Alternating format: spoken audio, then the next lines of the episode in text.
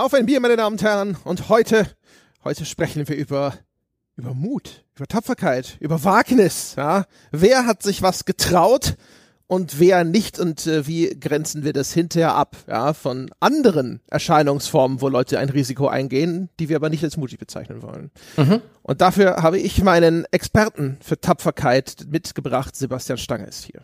Hallo. ja, hast dich erst neulich ja auf wilde holländische Gewässer hinausgetraut, ja. Mhm. Oh ja.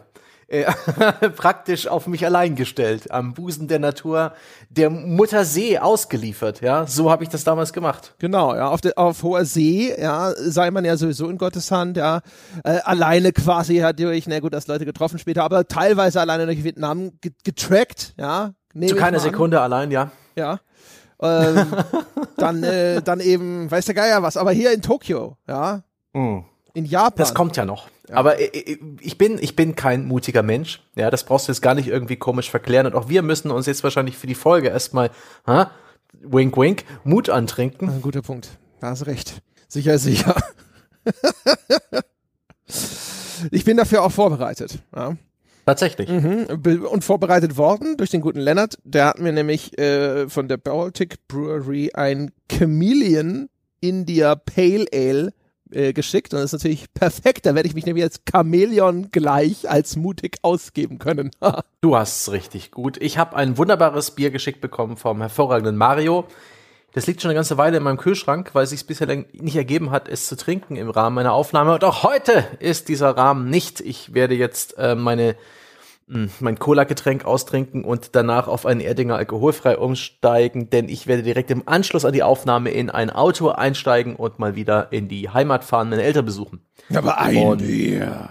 Nope, not nope. gonna happen. Vorbildfunktion, Vorbildfunktion. und der ist Stange. Die, ist die Wahrheit, du traust dir nicht, äh, wenn du in meiner Gegenwart bist, dann muss dann sicherheitshalber jedes, jedes enthemmende Getränk, ja, äh, vorsichtshalber zurückhalten? Nee, nee, nee, ohne Mist. Eigentlich brauche ich ein Bier, wenn ich mit dir rede, aber ähm, ich traue mir nicht, wenn es ums Autofahren geht, denn da habe ich sehr wenig Fahrpraxis und Routine und da mache ich das Ganze lieber stocknüchtern als mit einem Bier drin, ja, dass meine Latenz erhöht im Zweifelsfall, ja. Risikominimierung. Nice, hm? sehr löblich. So wollen wir das hören. So sollen es die Kinder da draußen lernen. Ja, das Chameleon India Pale Ale, ein, ein robustes, normales Pale Ale. Kann man gut wegtrinken. Und das werde ich auch tun.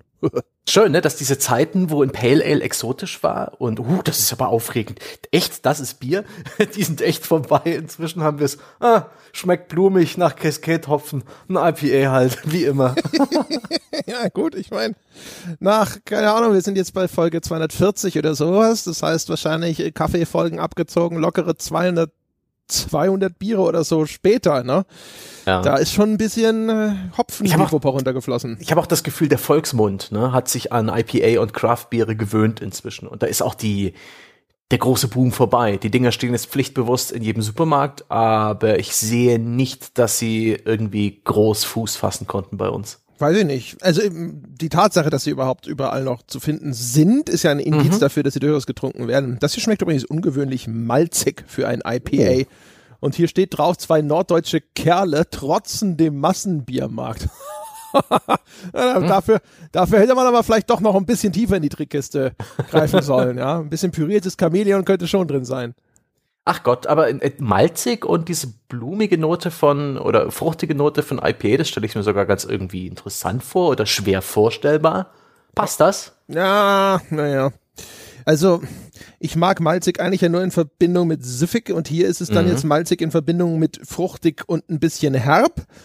Das ist nicht ganz das, was jetzt sozusagen meinen Gaumen in Freudentaumel versetzt, aber ein bisschen originell ist es schon, ja. Also so viel Ehre muss sein. Ja, naja. Hm. Und ist vor einem Monat abgelaufen. Naja. Ach Gott. Das wird ja äh, wie guter Wein sein. hat es denn vielleicht so als Entschädigung ein paar Prozente mehr auf dem Buckel? Das ist so ein Ja, bisschen so ein kleines Jetzt Trostpflaster. Jetzt hat er bestimmt jetzt nachgekehrt. Äh, ja, also ist auf jeden Fall überdurchschnittlich. So 6,5 Prozent sind hier vermerkt.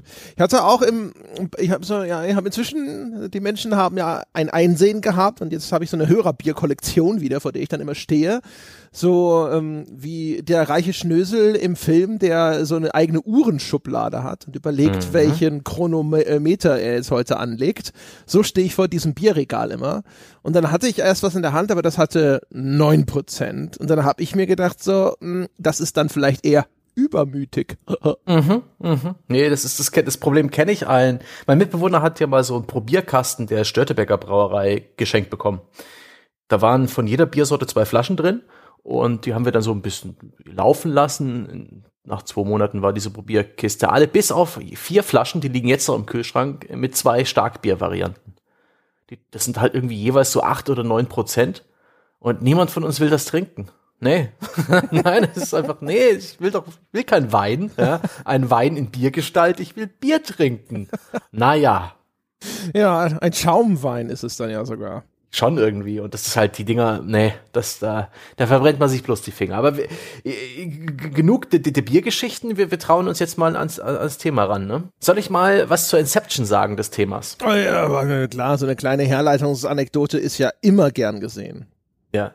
Ich bin ein bisschen drauf gekommen, als wir so ein bisschen ja, über mögliche Themen für einen Sonntagscast gesprochen haben. Und da habe ich so ein bisschen an die Tatsache gedacht, die ich auch im Magazin äh, vor ein paar Tagen oder Wochen, keine Ahnung, weil wir diesen Podcast ausstrahlen, äh, mal erwähnt habe. Und zwar, dass Ubisoft sich getraut hat, ganz viele Spiele zu verschieben. Und zwar gleich drei Stück. Äh, Rainbow Six Quarant Quarantine, ein schwieriges Wort auf Englisch auszusprechen, Quarantine. dieses Gods and Demons und äh, Watch Dogs Legion. Und damit haben sie auch gleich die Umsatzerwartung deutlich nach unten geschraubt und der Aktienkurs ist zusammengebrochen. Und da habe ich mir überlegt, ist das mutig gewesen oder habe es den André gefragt? Vielleicht auch, ja, können Konzerne überhaupt mutig sein? Da gibt's ja auch dieses Klischee, dass Apple damals, als sie dem iPhone den Kopfhöreranschluss genommen haben, diese Entscheidung selbst und auch groß in weißen Buchstaben an die Wand projiziert auf schwarzem Hintergrund als mutig, als Courage bezeichnet haben. Und da haben wir dann angefangen, so ein bisschen zu überlegen, ja? gibt's das überhaupt? W wann waren Spielehersteller überhaupt mal mutig? Oder einfach nur hm, risikobereit oder dreist oder dumm oder anderes? Ja, darauf, also, da fehlt jetzt so ein Zwischenschritt, weil dann haben wir ja gesagt, wir müssen ausdifferenzieren, was ist denn überhaupt mutig? Weil nicht jedes Mal, wenn jemand scheinbar ein Risiko eingegangen ist, ist der automatisch mutig. Weil wir, wir wür- würden jetzt zum Beispiel die meisten Verbrecher nicht unbedingt als mutig kategorisieren wollen, aber die gehen meistens sogar so ganz erhebliche Risiken ein und vielleicht sind sie auch furchtlos. Aber mutig ist halt so ein Begriff, den verbinde ich auch eigentlich mit sehr vielen positiven Assoziationen. Dementsprechend äh, schwer tat ich mich auch jetzt im Nachgang beim Überlegen, was ich denn überhaupt als mutig kategorisieren möchte. Und wir hatten dann gesagt, okay, es gibt auch noch dumm. Jemand gibt, geht ein Yep. Risiko ein, aber er ist sich gar nicht bewusst, dass er dieses Risiko eingeht oder zumindest ist er sich nicht des vollen Ausmaßes dieses Risikos bewusst und das ist dann nicht mutig, sondern dumm. Ja. Also die Begleitumstände ne, können dann auch immer dafür sorgen, dass es vielleicht gar nicht so dumm war, aber ne, um die groben Kategorisierungen geht es ja jetzt hier. Dann haben wir gesagt, es gibt dreist. Ja, das ist quasi die die amoralische Form vielleicht von mutig. Also manchmal gehen Leute ja durchaus ein Risiko ein, dass zum Beispiel keine Ahnung. Ähm, das Beispiel, das ich damals, glaube ich, als erstes hatte, war, als damals Ubisoft gedacht hat, sie können uns ihren Always-On-Kopierschutz als Kundenservice verkaufen. Jo. Und das ist ja das Risiko, das nicht unerhebliche Risiko bestand, dass auf die Scheiße keiner reinfällt. Ja. Aber das ist halt nicht mutig, sondern dreist. Das wollen wir ausklammern. Und dann hatten wir noch gesagt, es gibt auch noch verzweifelt. Das heißt also immer dann, wenn jemand eigentlich schon alle anderen Optionen ausgeschöpft hat, die weniger risikoreich gewesen wären und dann das Risiko eingeht, der Mut der Verzweiflung, sagt ja auch der Volksmund, dann ist das auch nicht unbedingt das, was wir klassisch als mutig betitulieren wollen oder würden, weil naja, du hast halt einfach deine anderen Optionen erschöpft und so einen, so einen Hail Mary sozusagen nochmal zu versuchen, anstatt einfach nur schweigend unterzugehen mit dem Schiff, ja. ist auch nicht genau das, was man sich drunter vorstellt. Genau, diese vier Möglichkeiten haben wir und wir haben jetzt beide so ein bisschen in unseren Gehirnen gekramt und in der, in der Erinnerung und der Ereignisse in der Videospielbranche in den letzten Jahrzehnten und uns überlegt, wo und wann könnte denn ein Spielehersteller oder ein Entwickler mutig gewesen sein? Gibt es überhaupt mutige Spiele? Oder sind all diese Sachen, die man vielleicht manchmal, also oh, das ist eine ganz mutige Entscheidung, ähm, sind das vielleicht eher die Fälle, die in die anderen Kategorien passen? Und all das werden wir euch jetzt um die Ohren hauen. Schlag auf Schlag. Ja, genau. Und eventuell mit anschließender Diskussion oder nicht. Ich habe so ein paar übrigens zum, zum Warmwerden, die gefühlt ziemlich einfach sind, nur damit die Menschen schon mal ein Gefühl für die ganze Geschichte kriegen, nämlich äh, als Blizzard da sein Mobile Diablo auf der BlizzCon vorgestellt hat. Was würdest du sagen, in welche Kategorie fällt Das war dumm oder dumm dreist. ja, das ist, genau, da sind wir, sind wir einer Meinung, genau. Ja.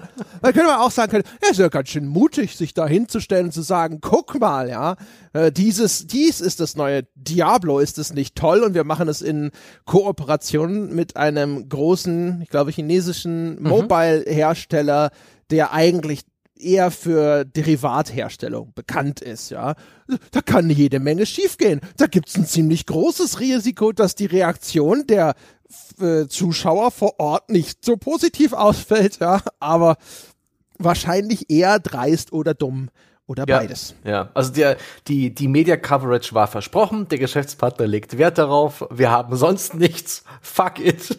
Ja, es richtet sich an den chinesischen Markt, ja, äh, ob sie in den USA ausrasten oder nicht. Am Ende, who cares? Ja, also keine Ahnung, wir haben damals so in irgendeiner Folge habe ich mit Jochen mal länger drüber gesprochen. Äh, ich glaube, Jochen hat gedacht, ähm, äh, die haben das wirklich völlig unterschätzt. Das wäre die Dummkategorie. Mhm. Ich habe äh, damals, glaube ich, eher gesagt, ich glaube, es war ihnen einfach scheißegal. Das richtete sich an ein anderes Publikum, an Investoren und oder an Leute, die eben im Mobile-Markt zu Hause sind und ob äh, irgendwelche anderen allergischen Reaktionen dabei auftreten, war ihnen einfach scheißegal. Das heißt, ich wäre eher in der Nähe der Dreist-Kategorie, aber beides zusammen ist bestimmt bestimmt auch ein, ein guter Blumenstrauß. Mhm. Nee, da, wo dumm und dreist aufeinandertreffen, da ist ja eine, ein erquickliches, äh, lebendiges äh, eine Revier. Ja, das ist, das passt so gut zusammen. Dumm, Dummheit und Dreistigkeit. Das stimmt, ja. Dreist ist die Orchidee, die auf dem Dummheitsbaum wächst. Chapeau. genau. Ja, aber das ist so zur, zur Einstimmung. Interessanter sind ja tatsächlich die Fälle, wo es vielleicht ein bisschen weniger eindeutig mhm. ist. Ähm, das erste, was mir eingefallen ist, wo ich erst gedacht habe, ist ziemlich eindeutig und dann gedacht habe, da muss man vielleicht sogar ein bisschen länger drüber sprechen oder drüber nachdenken, was es denn nun wirklich ist, ist die No Russian Mission aus Call of Duty in Modern Warfare 2. Mm.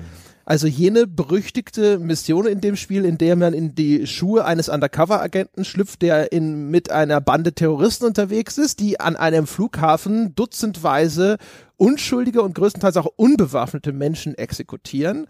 Und der Spieler hatte zumindest in der internationalen Version die Wahl aber, ob er sich an all diesen Grausamkeiten beteiligen möchte, um eben als Undercover-Agent nicht aufzufliegen. Das heißt also, du konntest dort einfach in diesem Level Horden unschuldiger Unbewaffneter über den Haufen ballern. Ja?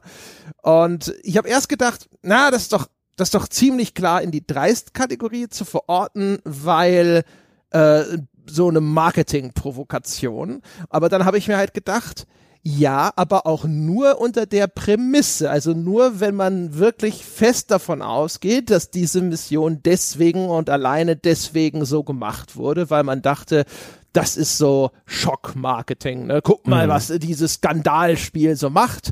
Ähm, und da bin ich in diesem Falle ich weiß, es ist nicht lange her, dass ich in der Rezension zu dem aktuellen Modern Warfare ein bisschen andere Töne gespuckt habe. Vielleicht, äh, aber da bin ich mir nicht ganz so sicher, ob das nicht zumindest auch zum Teil ein gewollter künstlerischer Ausdruck war. Und ich finde, dann wird es weniger eindeutig. Wie siehst du das? Da bin ich schon eher bei dir, denn mit dieser Szene haben sie auch irgendwie Neuland beschritten. Das hat sich vorher kein Spiel getraut. Ähm, das war ein Tabubruch. Und der war auch wirklich wirkungsvoll. Sogar abseits von dieser, von dem ganzen Medienecho, von den Schlagzeilen, von dieser ähm, ja, aufmerksamkeitsheischenden Pressebearbeitung der ganzen Geschichte. Als Spieler sozusagen das zu tun, was man vorher nie getan hat, was man einfach nicht machen darf, dieses Tabu zu brechen und dann eben auf Menschenmassen einzuschießen, das löst was aus. Es ist als, als, ja, es ist Wirkmittel, als für den künstlerischen Ausdruck des Spiels krass gewesen. Und vielleicht, und das ist jetzt die Frage, ob man jetzt den, den Entwicklern so zutraut, dass sie das für so wichtig und so intensiv und so wertvoll hielten, was das Spiel in dem Moment ausdrückt, dass sie es halt bewusst eingebaut haben und drin gelassen haben, dass es äh, sozusagen es wert war, diese Grenze zu überschreiten, dafür, was, was das Spiel aussagt, was der Spieler empfindet und wie, wie dieses Spiel, dieses Kunstwerkspiel dann äh, aufgenommen wird. Und das kann man dem, das kann man dem an der Stelle vielleicht sogar zugestehen. Andererseits, es ist Call of Duty. Und Call of Duty ist vielleicht im Zweifel dann doch eher ein bisschen plumper, als man es äh, im rein dichten kann. Vielleicht ist es dann doch oberflächlicher in der Begründung seiner verschiedenen Elemente, wo es ja dann doch oftmals eher um Überraschung geht, um einen gewissen Schockwert, um das Unerwartete, was die Serie ja vorher schon betrieben hat äh, in seinen einzelnen Teilen. Man denke an eine Atombombenexplosion in Call of Duty 4, in dem Vorgänger, im direkten und ähm, ah, da bin ich hin und her gerissen. Aber tatsächlich würde ich hier nicht sofort sagen, dreistes Marketing. Da steckt noch ein bisschen mehr dahinter. Also äh, erstens, ich glaube, was es äh, automatisch tatsächlich erschwert, ist auch das, was du eben nämlich gesagt hast. Es ist ja Call of Duty und ich glaube, insbesondere jetzt im Jahre 2019, bei Erscheinen ist es vielleicht noch minimal anders gewesen, aber jetzt glaube ich, viele Leute werden automatisch die Hände heben, wenn es darum geht, Call of Duty ein Etikett wie mutig anzuheften, weil die Reihe über Jahre hinweg eigentlich sehr mutlos gewesen ist. Also wenn es zum Beispiel darum ging, sich irgendwie neu zu erfinden, sondern sehr stark in ihren alten Mustern verharrt mhm. ist. Und ich glaube, das trübt natürlich die ein, ein wenig die Wahrnehmung ein, dass die Leute sagen, also das letzte Etikett, das ich hm. Call of Duty zubillige, ist mutig. Ähm, Das, ist so witzig, weil die Entwickler von Call of Duty, ich habe Treyarch besucht damals für Black Ops 2 oder Black Ops 3, ich weiß es gar nicht mehr, wo die sich selbst als super mutig bezeichnet haben, weil sie es getraut haben, einige der Grundfesten des Multiplayer anzufassen. Ja? haben sie es an, an die Wand projiziert? sie, haben, sie haben nicht Courage an die Wand projiziert, aber gesagt, ey, wir, haben, wir sind mal richtig an die Basics gegangen. Ja, wir haben, wie haben sie es bezeichnet? Wir haben goldene Kälber geschlachtet, ja. Also Dinge, die sie vorher angebetet habe. Götzen haben sie vom Thron gerissen. Und, und dann ging es um solche Details wie die Controller-Stick-Sensitivität ist nicht mehr in 10, sondern in 13 Stufen einstellbar. Wow, Oder, Balls ähm, of Steel. Ja, sie haben diese, diese Killstreaks durch Punktestreaks ersetzt und jetzt neu dieses Pick-10-System, um Waffen und Zubehör auszurüsten und sowas. Also so wirklich für, für, für jeden Außenstehenden und auch für den routinierten Spielejournalisten ja schon eher mikroskopische Details, aber sie haben mir das als, als Mut verkauft. Die Jungs von Treyarch sind halt einfach total krass und akzeptieren keine Regeln außer ihren eigenen. Die gehen bestimmt auch mal bei Rot über eine Fußgängerampel oder bringen den Einkaufswagen nicht zurück, sondern lassen ihn dort mit, mit Münze auf dem Parkplatz stehen. Aber vielleicht war das aus ihrer Perspektive tatsächlich Mut. Vielleicht hat es sie Überzeugung gekostet äh, bei irgendwelchen Entscheidern und den Hütern der Franchise und, und der goldenen äh, Kälber, die Call of Duty darstellen. Vielleicht war es wirklich für sie auch ein großes Risiko, das so zu tun. Und vielleicht, so, so sehr ich das belächelt habe, damals wie heute, war das vielleicht tatsächlich äh, mutig. Also diese Kleinigkeiten können mutig sein innerhalb der Scheuklappenperspektive, die sie selber aufhatten. Also bei mhm. Ihnen konzernintern möglicherweise. Ne? Vielleicht, ähm, die sind ja eigentlich nicht die ursprünglichen Schafhirten der Call of Duty Franchise, mhm. sondern das war ja in Infinity Ward äh, über deren Mission wir eigentlich sprechen. und ähm, äh, Treyarch, äh, die haben ja dann hinterher erst die Zügel in die Hand genommen, nachdem dieser mhm. große äh, Infinity Ward Exodus damals stattgefunden hat, als sich Activision mit der Studioleitung überworfen hatte. Mhm. Und je nachdem, äh, wo in zu welchem Zeitpunkt innerhalb dieser Evolution das stattgefunden hat, kann es natürlich auch sein, ähm, dass da die ganze Zeit irgendwelche eisernen Vorgaben von Infinity Ward, den Schöpfern der Marke, den denjenigen, die das Ganze groß gemacht haben, haben, den Graalzütern existiert haben und Treyarch die ganze Zeit immer wieder so ein bisschen, äh, weißt du, wie so in so einer Coming-of-Age-Story mhm. gesagt hat, ich will mich beweisen, ich habe auch gute Ideen, das funktioniert auch so und alle immer so, ja, weiß ja nicht und irgendwann haben sie wahrscheinlich gesagt, okay, aber auf deine Verantwortung. Wenn du meinst, bitte, aber wehe, das geht schief. Und dann äh, kann ich mir sehr gut vorstellen, dass man intern der Meinung war, dass das sehr, sehr mutig ist. Aus unserer Außenperspektive zucke ich mit den Schultern und das hat nicht mal eine unserer Kategorien verdient. Von daher ähm, komme ich mal zu den Flughafengemetzel zurück. Okay. Ähm, Sorry, dass es dieser von so abge unterbrochen Nein, es war und amüsant und, und uh, durchaus auch interessant, weil es ja auch ein bisschen zeigt, wie stark das auch von dieser Perspektive abhängt. Ne? Mhm. Dinge, die von für uns Außenstehende überhaupt völlig irrelevant wirken können, können tatsächlich in einem anderen Kontext durchaus mutig sein. Ne? Ähm, das ist ja richtig. Ich würde halt hier in dem Falle würde ich halt Folgendes noch dazu sagen wollen. Also erstens mal muss ich, glaube ich, ein bisschen davon freimachen, dass das halt eben Call of Duty ist und dass man da vielleicht eine Aversion hat, den je nachdem, es gibt ja Menschen da draußen, das kann man beobachten, die einfach Call of Duty keine einzige positive Eigenschaft zubilligen möchten. Da muss man mal tief Luft holen und äh, versuchen, sich davon frei zu machen. Ähm, dann würde ich sagen, also wie gesagt, wenn wir jetzt mal ein bisschen ausklammern, äh, die zynische Perspektive ausklammern, dass das alles nur am Marketing-Reißbrett mhm. entworfen wurde, und das glaube ich auch nicht, nicht zu 100 Prozent, dann ist es in einer Zeit erschienen, in der eine solche Mission in einem AAA-Spiel, ja, also Mainstream-fähigen Computerspiel, durchaus nicht frei von Risiko war. Nicht unbedingt, was die Akzeptanz der Spielerschaft angeht. Ich glaube, da ist man, wenn, kein großes Risiko eingegangen. Ähm, ich denke, es war damals absehbar, dass es keinen erheblich großen Teil der Spielerschaft gibt, die sagt, also das ist ja, das ist ja unerhört, dann, dann kaufe ich das nicht. Ne? Da gab es ja auch schon im Vorfeld hm. durchaus Titel, die nicht exakt sowas, aber ähnliches gemacht haben oder auf ihre Art kontrovers gewesen sind, sowas wie State of Anarchy oder sowas. Aber gerade für so eine, so eine Marke und die auch in da ja schon so richtig explodiert war, durchaus riskant, ne? weil die Möglichkeit erstens nicht nur, dass die Mainstream-Presse auf dich eindrischt, da kann man noch sagen, ja, aber das ist die Sorte schlechte PR, die vielleicht gute PR ist, weil es die ganzen Gamer nicht interessiert aber umgekehrt auch die Gefahr, dass eben die Gesetzgebung wieder aktiv wird. Ne? Mhm. Die Killerspieldebatte auch in den USA ist zu dem Zeitpunkt noch nicht lange vorbei und es kann immer wieder passieren, dass dann doch wieder ein Gouverneur Schwarzenegger oder so auf den Plan tritt und dann Jack Thompson oder sonst irgendwer und sagt, okay, das geht so nicht. Wir müssen denen offensichtlich doch Vorgaben machen, wir müssen doch irgendeine Regulierung schaffen, weil diese großen Spielefirmen kennen offensichtlich kein Maß. In der Hinsicht äh, finde ich, ist es durchaus riskant. Es ist auch ein Risiko insofern generell, finde ich, für so einen Mainstream-Titel Geschmacksgrenzen erheblich zu verletzen. Ähm, wie gesagt, ich glaube, in dem Fall ist es schon kein allzu signifikantes Risiko gewesen. Also ich hätte mich gefragt, wie viele Spieler nehmen daran äh, Anstoß zu einem Grad, dass sie jetzt auf den Konsum dieses Spiels verzichten und sonst hätten sie es gekauft, hätte ich das nicht hoch eingeschätzt, aber wer weiß. Sowas kann sich sehr leicht verselbstständigen. Es kann wirklich halt äh, auch so ein bisschen Marke oder Ruf schädigen. Insofern mit Einschränkung, aber das finde ich, kann man schon, wenn man ein bisschen vielleicht weniger zynisch oder ein bisschen mhm. wohlwollender drauf schaut, kann man das mutig nennen. Ja, da, da bin ich auch fast so ziemlich bei dir. Sehr interessant. Bin auch gespannt, was äh, dazu jetzt uh, unsere Community sagt. Die ersten tippen schon, ja. Ja. fuck? Call of Duty Modern Warfare 2. What the fuck?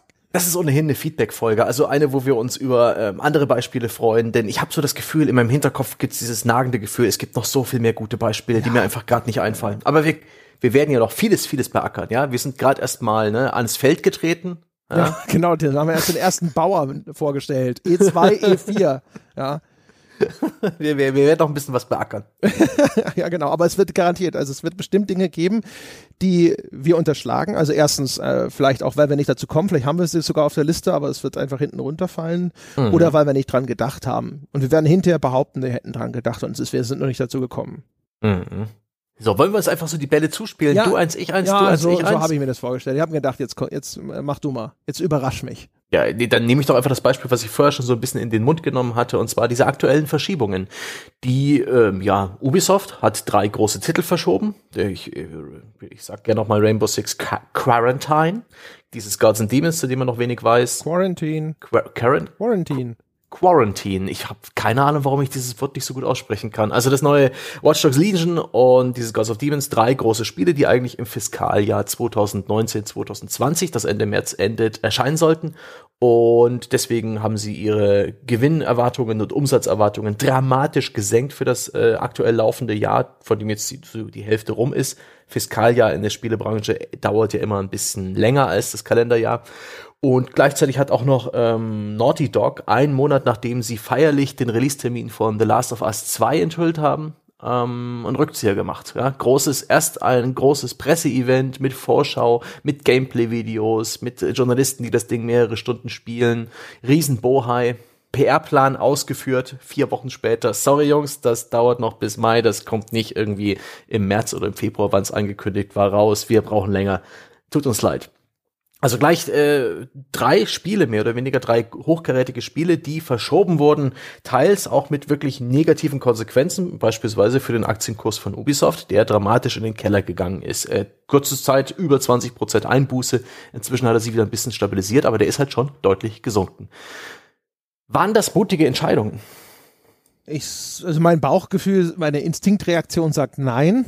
Äh, einfach auch deswegen, weil ja also es ist immer schwierig erstmal das zu bewerten, ohne überhaupt irgendwelche Interna zu kennen. Aber äh, man möchte vermuten, die wurden nicht verschoben aus einem ja, dieses Spiel sollte noch mehr reifen dürfen, sondern sie wurden verschoben, weil wir können das nicht so rausbringen. Das ist, es ist einfach komplett unmöglich, das so rauszustellen ohne dass wir, äh, keine Ahnung, entweder 80% Retouren haben oder dass wie unsere Marke oder unser Ansehen so viel Schaden nimmt, weil es dann so unfertig sein würde, mhm. dass das unverantwortlich ist und auch, dass äh, das jetzt bessere Quartals- oder Jahresergebnis nicht rechtfertigen würde, das trotzdem zu tun.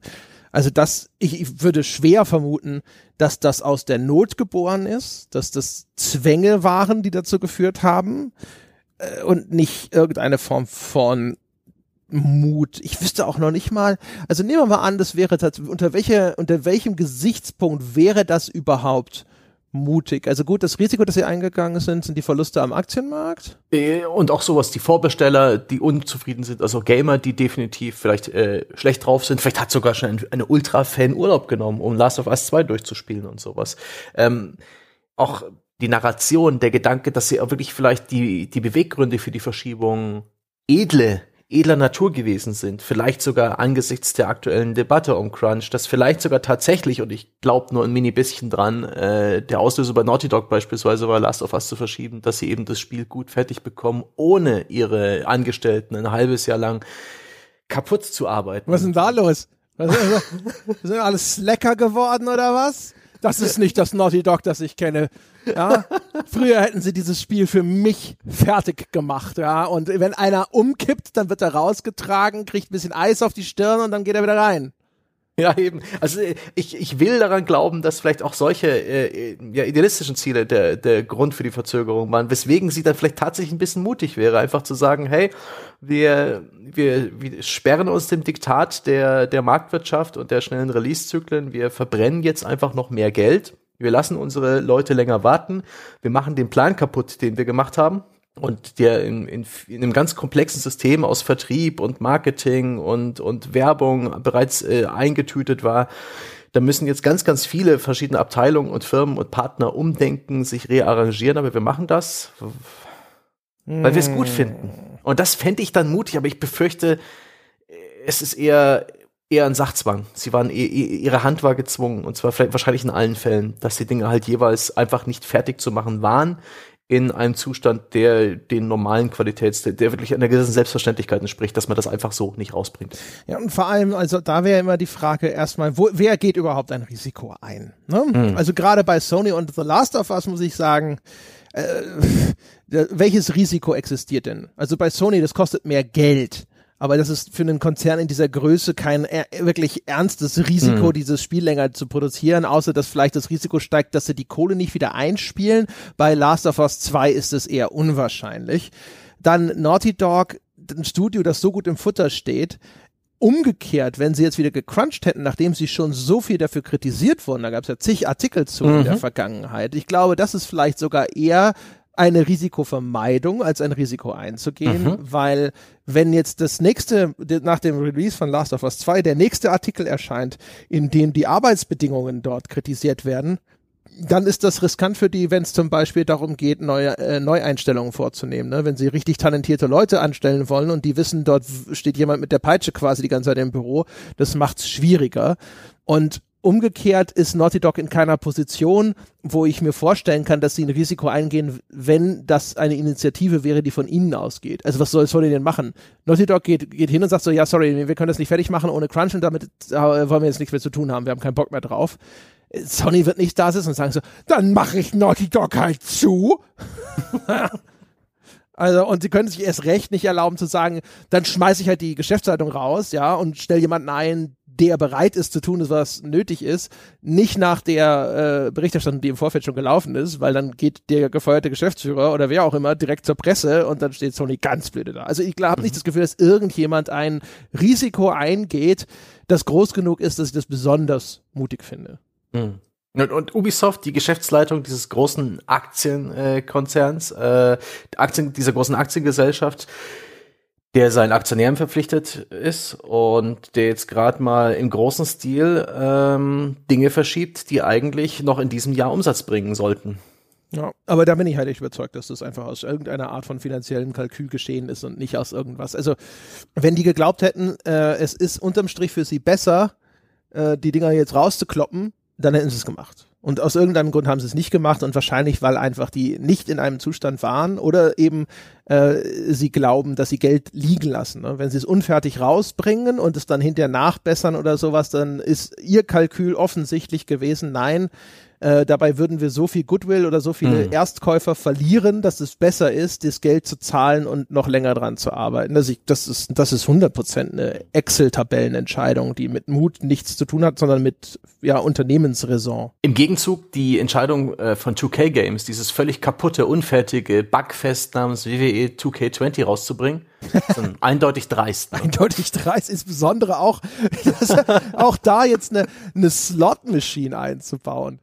Das finde ich ja das Allergeilste, ehrlich gesagt. In einer Zeit, in der es immerhin schon ein europäisches Land gibt, das Lootboxen verbietet, ja, in der diskutiert wird darüber, ob Spiele in irgendeiner Form mit ihren Glücksspielmechaniken entweder so eine Art Einstiegsdroge für Kinder und Jugendliche sein könnten, die sie zum Glücksspiel hinführen oder zumindest für die, fürs Glücksspiel desensibilisieren, oder ob Spiele nicht sogar selbstsuchtbildend sein können, die in der sie sogar zumindest jetzt jetzt in einem der äh, großen psychologischen Kataloge äh, die Spielsucht aufgenommen haben, dahin zu gehen und so explizite Glücksspielästhetik in das Basketballspiel einzubauen, ja, äh, es wäre noch fast schöner, es ist glaube ich erst nach dieser Coinmaster-Kontroverse erschienen, ne?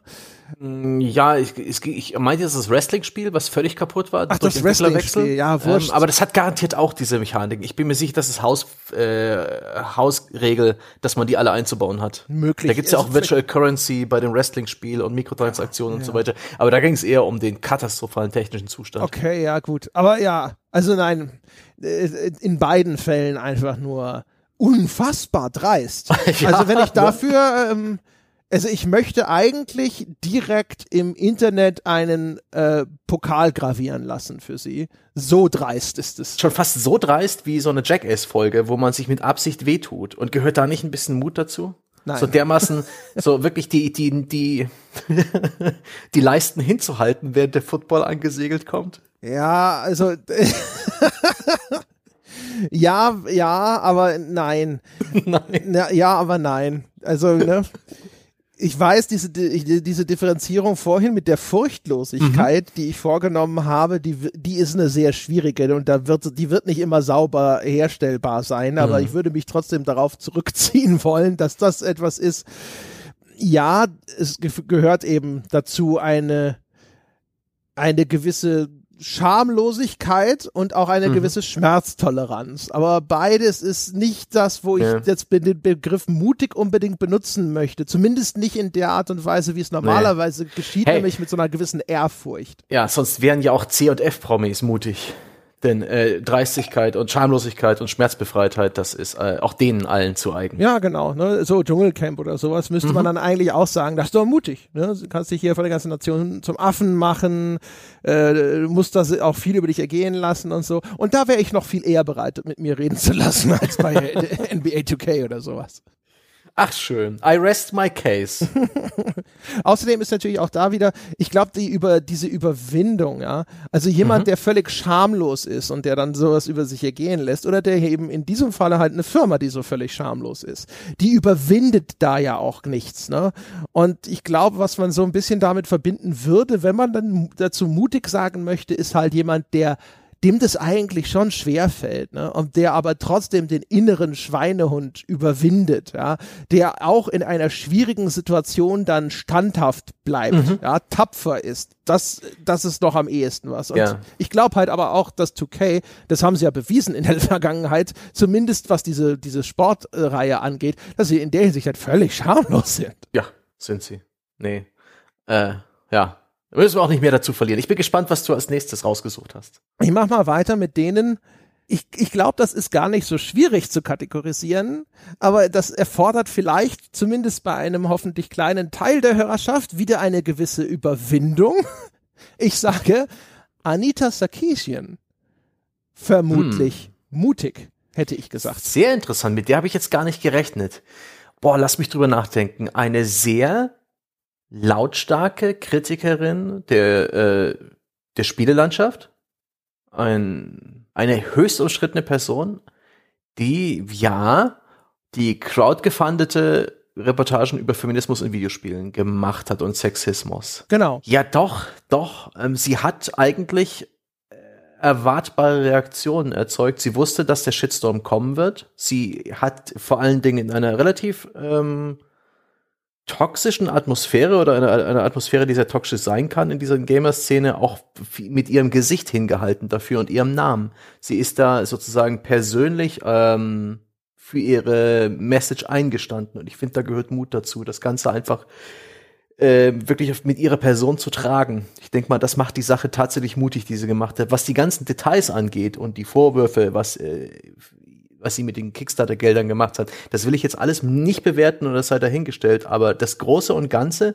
ihre Absicht, die sie damals hatte, und ich weiß gar nicht, was Anita Sekijin heute noch treibt, aber mit, mit, mit der eigenen Person einzustehen für eine unbequeme Wahrheit, für etwas, das viele Gamer nicht hören wollen und für, etwas, das, womit sie berechenbar 100% äh, berechenbar mit Trolling oder schlimmeren, schlimmeren rechnen muss, da gehört Mut dazu. Ja, also das ist genau, äh, trifft es eigentlich ziemlich genau, was ich mir dabei gedacht habe. Also das initiale Ding, zu sagen, ich mache eine Videoreihe über Computerspiele aus einer feministischen Perspektive. Wir haben mhm. eine eigene Folge damals, Jochen und ich, zu Anita Sarkeesian gemacht und der Tenor war so ein bisschen, warum warum sind eigentlich alle dabei, sich einzuscheißen? Die konstatiert eigentlich größtenteils Dinge, die jedem relativ einleuchtend gewesen sein müssen, schon lange bevor sie da irgendein Video zu gemacht hat. Und die sind auch jetzt nicht irgendwie so eine fundamentale Erschütterung oder sonst irgendwas, dass Computerspiele in Teilen und in manchen Jahrgängen in weiten Teilen durchaus ziemlich sexistisch waren. Das ist eigentlich was, da hätten alle sagen müssen, so, ja, na, wir waren halt Kerle, uns hat's nicht gestört und dann ne, move on sozusagen. Ähm, das, das für, und ich glaube auch nicht, dass sie das Ausmaß dieses Shitstorms so vorhergesehen hat. Mhm. Das hätte selbst ich nicht so erwartet und ich glaube, ich hätte äh, hatte mehr den Puls am Finger, ähm, den Finger am Puls der Spieler-Community als Anita Sarkeesian, als sie losgelegt hat. Mhm. Insofern, das, dass sie das überhaupt gemacht hat, glaube ich, war noch nicht so mutig. Aber danach, ja, nach Morddrohungen, nachdem sie irgendwo auftreten wollte und es gab Bombendrohungen, nach endlosen Twitter-Tiraden und Hass und ähnlichem, hat die ihr Ding halt weiter durchgezogen äh, und hat sich da nicht beirren lassen. Und jetzt ungeachtet dessen, ob man sagt so, ja, ne, aber wie sie Hitman dargestellt hat, war ja voll aus dem Kontext gerissen und so. Man kann Details an diesen Videos kritisieren und das auch korrekterweise, was diesen ganzen Bullshit angeht, von wegen ihre Crowdfunding-Kampagne und da hätte sie dieses oder jenes versprochen. Ihre Crowdfunder waren offensichtlich zufrieden, soweit ich das mitbekommen hm. habe. Insofern würde ich da erstmal grundsätzlich auch wahrscheinlich in Unkenntnis vieler Details, deswegen kann das falsch sein, aber meine erste Meinung dazu in meiner Ignoranz ist shut the fuck up. Wenn du nicht selber Bäcker gewesen bist, solange ihre Bäcker zufrieden sind, würde ich sagen, ist alles okay. Ähm, aber das war mutig. Also die hat wirklich mhm. da, ähm, sage ich mal, Standhaftigkeit unter Feuer bewiesen. Und das ist echt was. Da hätten viele Leute ihre Koffer gepackt und gesagt, das gebe ich mir nicht. Mhm. Sind denn in, in der Nachfolge solche Bewegungen, auch äh, was die MeToo-Kampagne angeht, ähm, Spieleentwickler, die sowas in ihre Spiele einbauen und das Ganze thematisieren, unter Umständen auch eben mit, mit erwartbaren Gegenreaktionen, dass äh, dieser, diesen Lackmustest hat die Spiele-Community schließlich inzwischen ähm, äh, bestanden, dass das halt so sein kann. Seien es halt Regenbogenflaggen, Icons im Mehrspielermodus von Gears 5, sei es der Kuss zwischen zwei Mädels im Trailer zu The Last of Us 2, solche Sachen, sind die mutig oder ist das dann schon eher berechnend und, und kalkuliert? Müsste man sich im Einzelfall anschauen. Mhm. Meine Befürchtung wäre, dass es zum Teil kalkuliert ist. Einfach weil ich von der, gerade von der AAA-Spieleindustrie sehr viel in letzter Zeit das Gefühl habe, zu beobachten, dass aktuelle politische ähm, Strömungen instrumentalisiert werden, genauso wie Ubisoft mit ihren Titeln, die ja alle unpolitisch sind, aber komischerweise sehr häufig sehr aktuelle politische Unterströmungen aufweisen. Mhm. Und das kann mir keiner erzählen, dass das nicht äh, Berechnung ist. Bei diesen Details, das ist schwierig genau festzunageln. Mhm. Ich meine, bei jetzt zum Beispiel bei Last of Us ist es ja so, dass schon in dem ähm, DLC zu The Last of Us, da kam ja bereits ähm, vor, dass Ellie zumindest bi, wenn nicht lesbisch ist. Insofern ist das, dass die jetzt fortgesetzt wird in Last of Us 2, ist erstmal nur konsequent. Wäre bescheuert, wenn es jetzt mhm. sozusagen nicht so wäre. Ähm, das ist, glaube ich, echt so, das ist auch super gefärbt, glaube ich, von, den, von der Haltung, die man auch zu den einzelnen Unternehmen oder Entwicklern hat. Bei mhm. Naughty Dog, denen traue ich tatsächlich eher zu, dass das äh, einfach gewollt ist, aus diesem Team, dass das halt ein gewünschter künstlerischer Ausdruck ist, der jetzt hier eben fortgesetzt wird, was auch ein bisschen daran liegt, dass überhaupt die in Last of Us gemacht haben. Da könnte man auch schon zumindest ein ganz klein bisschen sagen, das war mutig, in diesen Survival-Horror zu gehen. Das ist nicht unbedingt das Mainstream-Genre vor dem Herrn und dann dort eben den Beweis anzutreten, da geht doch was. Ein bisschen so wie auch bei Rockstar und dem Western-Genre mit mhm. Red Dead Redemption die haben halt beide Studios haben halt so ein Gewicht in ihren Namen, dass dass man halt da ein bisschen da sitzt und sich denkt so, ja, aber wie mutig ist es wirklich, weil sie können sich darauf verlassen. Es gibt echt Millionen von Leuten, die kaufen das, weil es das neue Naughty Dogs Spiel ist und weil das auf diesem technischen Niveau produziert wird. Das, das stutzt das Ganze dann immer erheblich zurecht und das gilt doppelt für Rockstar. Aber mhm. ich sag mal, für, für ihren Kontext und auf ihrem Niveau wäre ich zumindest bereit, einen Hauch von Mut zu attestieren. Ja, oder zumindest nicht die, die übliche komplette Risikoaversion. Ach ja. Generell finde ich es immer interessant, wenn Studios so kreative Risiken eingehen, wenn es um die Konzeptionierung ihrer Spiele reingeht und sowas. Und wenn ich da jetzt auch an äh, Naughty Dog denke mit der Uncharted 3, die haben ja Nathan Drake, den Held, das Gesicht von Uncharted im letzten Spiel ganz zum Schluss in Rente geschickt eigentlich relativ klar gemacht, das ist es. Ähm, also, konsequenter wäre es nur gewesen, ihn tatsächlich sehr deutlich äh, bei laufendem Bildschirm irgendwie sterben zu lassen. Aber sie haben sich für die etwas sanftere Methode äh, entschieden und dem Spieler gesagt, Jungs, Leute, äh, Freunde, das war's mit, mit Nathan Drake und Uncharted, ja. Wenn man es wenn man's ihnen glaubt. Ah. Wenn man glaubt, dass sie nicht wieder einknicken. Das ist ein bisschen wie, und jetzt kommt es, das unvermeidliche MMA-Beispiel, meine Damen und Herren. Ein bisschen Shit. wie wenn äh, ein MMA-Fighter äh, sagt, er geht in Ruhestand. Acht von zehn äh, MMA-Fightern, die ihr Retirement ankündigen, sind nach einem Jahr wieder da und kommen zurück, um noch ein, einmal noch, ja, er will es noch mal wissen und ja, er war jetzt echt lange, aber zu Hause fällt ihm die Decke auf den Kopf und ja. er hat ja immer noch diesen, diesen Ehrgeiz in einem Wettbewerb, sich zu messen und sonst irgendwas sie kommen echt, also, dass einer sagt, okay, das war's, ich gehe jetzt in den Ruhestand, ich kämpfe nicht mehr. Und dann bleibt es dabei, super selten. Es kommen alle nochmal zurück.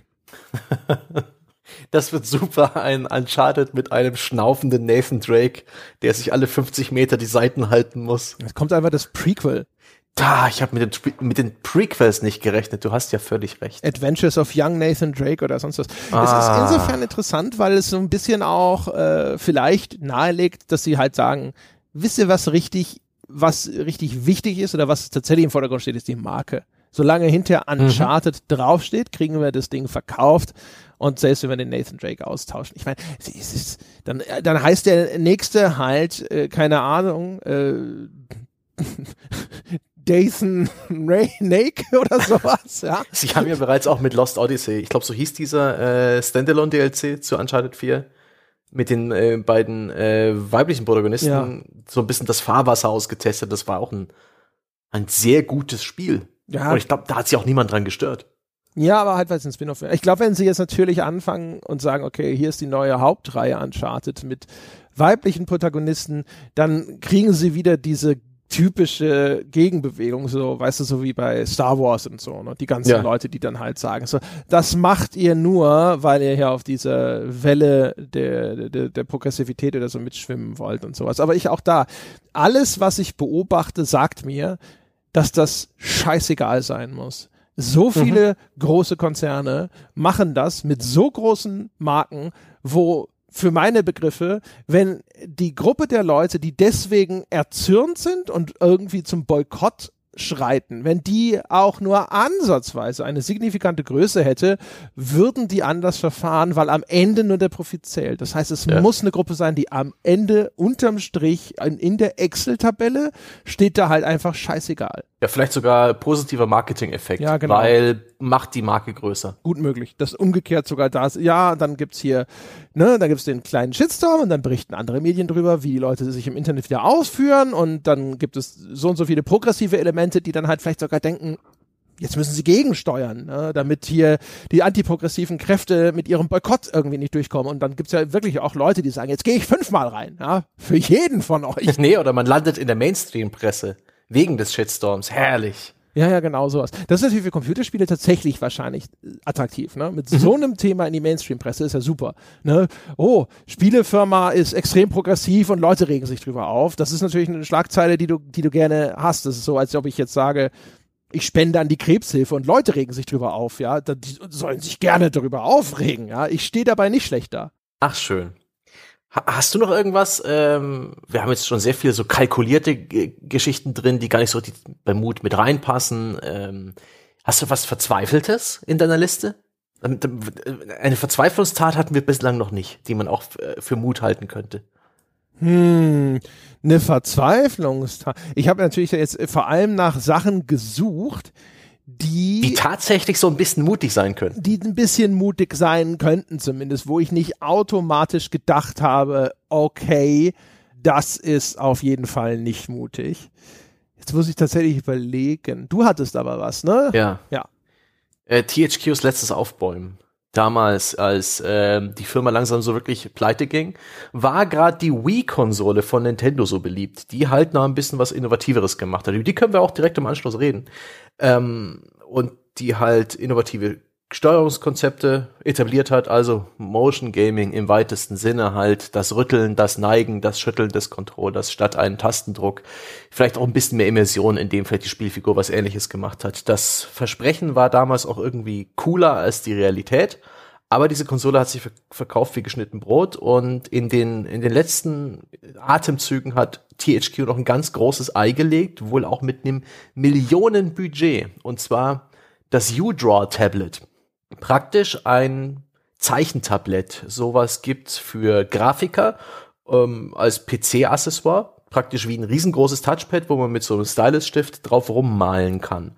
Und da gab's eben drei verschiedene Spiele, glaube ich, ähm, so Minispielsammlungen oder auch Jump'n'Runs, wo man halt hier kannst du dein Level malen oder hier malst du selbst deinen Jump'n'Run-Helden und malst deine Gegner und erlebst ein lustiges Abenteuer. Und natürlich mit dem Versprechen, das dann noch ähm, weiterzuführen, mit mehr Software auszustatten. Und es war ein, meiner Meinung nach eine reine Verzweiflungstat. Irgendwie nochmal irgendwas bringen, was den Hauch einer Chance hat. Groß zu werden, den Durchbruch zu schaffen. Denn das ist ja auch etwas, was Unternehmen immer wieder tun, so ähm, ein Risiko eingehen bei einer neuen Franchise, bei einer neuen Spielidee in der Hoffnung, dass ja vielleicht, genau wie es auch äh, Investoren machen bei Startups, die sie immer wieder anf anfüttern mit Geld, wo vielleicht eins von tausend den Durchbruch schafft. Aber wenn das das neue Milliardenunternehmen wird, werden alle reich. Ähm, und genauso hatte ich den Eindruck, dass dieses U-Draw-Tablet eigentlich eine total bescheuerte Idee war und offensichtlich doof. Diese, diese Hardware war auch schlecht. Die hatte keinerlei Präzisionserkennung, was die Aufdruck, wie heißt das, die Druckstärke angeht. Also da konnte man nicht fest aufdrücken und leicht für so nette Gradienten, sondern man musste im Menü dieser Malsoftware im Spiel einstellen, wie dick der Strich sein soll. Das war also ganz rumpeligste, billigste Hardware, die einen enttäuschenden Funktionsumfang äh, besessen hat und trotzdem hat es wohl irgendwie zwei bis fünf Millionen überhaupt in der, im Marketing gekostet, das Ding äh, zu, zu promoten. Es, es sollen unglaubliche Geldmengen da reingeflossen sein, auch diese Hardware herzustellen und zu vertreiben. Und das war eine, eine reine Verzweiflungstat, um, um den Untergang zu bewahren. Genau wie dieses komische Rightboard für, für Tony Hawk, mit denen diese Reihe, die niemanden mehr interessiert hat, nochmal irgendwie als letztes Aufbäumen versucht wurde, cool zu machen. Und wer weiß, ja, vielleicht finden es die Leute ja genauso cool wie die Wii. Man kann es ja mal versuchen, aber das hat nichts mit Mut zu tun. Das ist auch nicht irgendwie dreist, das ist einfach nur Verzweiflung, hatte ich den Eindruck. Okay. Was sagst du dazu? Ich bin geneigt, eine Mischung aus Dummheit und Verzweiflung anzunehmen. Äh, was, was ist denn die Mischung aus dumm und verzweifelt? Panik. So. Ja. Panik ist, glaube ich, das Richtige. Ähm, also man muss dazu sagen, das U-Draw-Ding war auf der Wien großer Erfolg. Und womit Echt? sich THQ reingeritten hat, ist zu glauben, dieser Erfolg ließe sich wiederholen auf damals PS3 und Xbox. Die haben äh, da gedacht, hey, wir haben einen großen Überraschungserfolg auf der Wii mit einem völlig anderen Publikum. Und dann haben sie nochmal x tausend Millionen, hunderttausend, weiß doch ich, für PS3 und Xbox produziert und die lagen wie Blei in den Regalen. Das heißt also, diese Ableitung, äh, ich glaube ich, die ist erstmal ein bisschen doof, weil diese unterschiedliche Zielgruppe überhaupt nicht offensichtlich berücksichtigt wurde. Aber eben, ich glaube, befeuert durch die, äh, durch, durch die Verzweiflung einer Situation, in der sich THQ damals befand. Und dementsprechend sage ich Panik. Jemand hat gesehen, ein Erfolg ist da. Oh mein Gott, schnell dieses Pferd weiterreiten. Nicht lange großartig drüber nachgedacht, ob das wirklich eine gute Idee ist und dann richtig viel Geld versenkt nochmal in einer Situation, wo man eigentlich nicht Geld hatte, das man versenken sollte. Ähnlich war es ja auch mit Homefront. Das Spiel war nicht gut und sie haben da, ich glaube, nochmal so viel Geld wie die Entwicklungskosten in die Promotion gesteckt.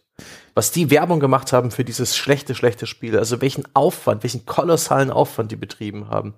Ähm, das war krass. Das war, das war ja, auch eine Verzweiflungstat. Ja, genau. Und beziehungsweise auch ein bisschen ein Ergebnis von, das, die hatten ja auch dieses Frontlines, Fuels of War ich bin mir nicht mehr sicher, ob es das gleiche Team war. Auf jeden Fall beide Teams, ja, glaube ich. War das gleiche Team. Oh, genau, also Homefront und Frontlines. Das war ja so eine ehemalige Mod-Gruppe. Mhm. Und das war so ein Fall von, guck mal, die sind theoretisch sehr talentiert, die sind aber auch sehr günstig und wir nehmen die jetzt an die Hand und dann lassen wir die geile Spiele für uns produzieren und dann kosten die nicht viel und machen aber richtig viel Asche und dann stecken wir halt nochmal das Geld, das jetzt in der Entwicklung gespart wurde, in die Vermarktung. Aber das Problem war natürlich dadurch, dass das so ein unerfahrenes Team war, das auch vorher dezentral gearbeitet hatte, äh, ist da super viel schiefgelaufen. Und auch da wieder, ne? wenn die Kasse knapp ist und so, dann trifft man vielleicht solche Entscheidungen. Das war dann wirklich auch so Mut der Verzweiflung. Die wussten wahrscheinlich, dass sie das Risiko eingehen, dass dieses Team nicht gut funktioniert in einem professionellen Setting.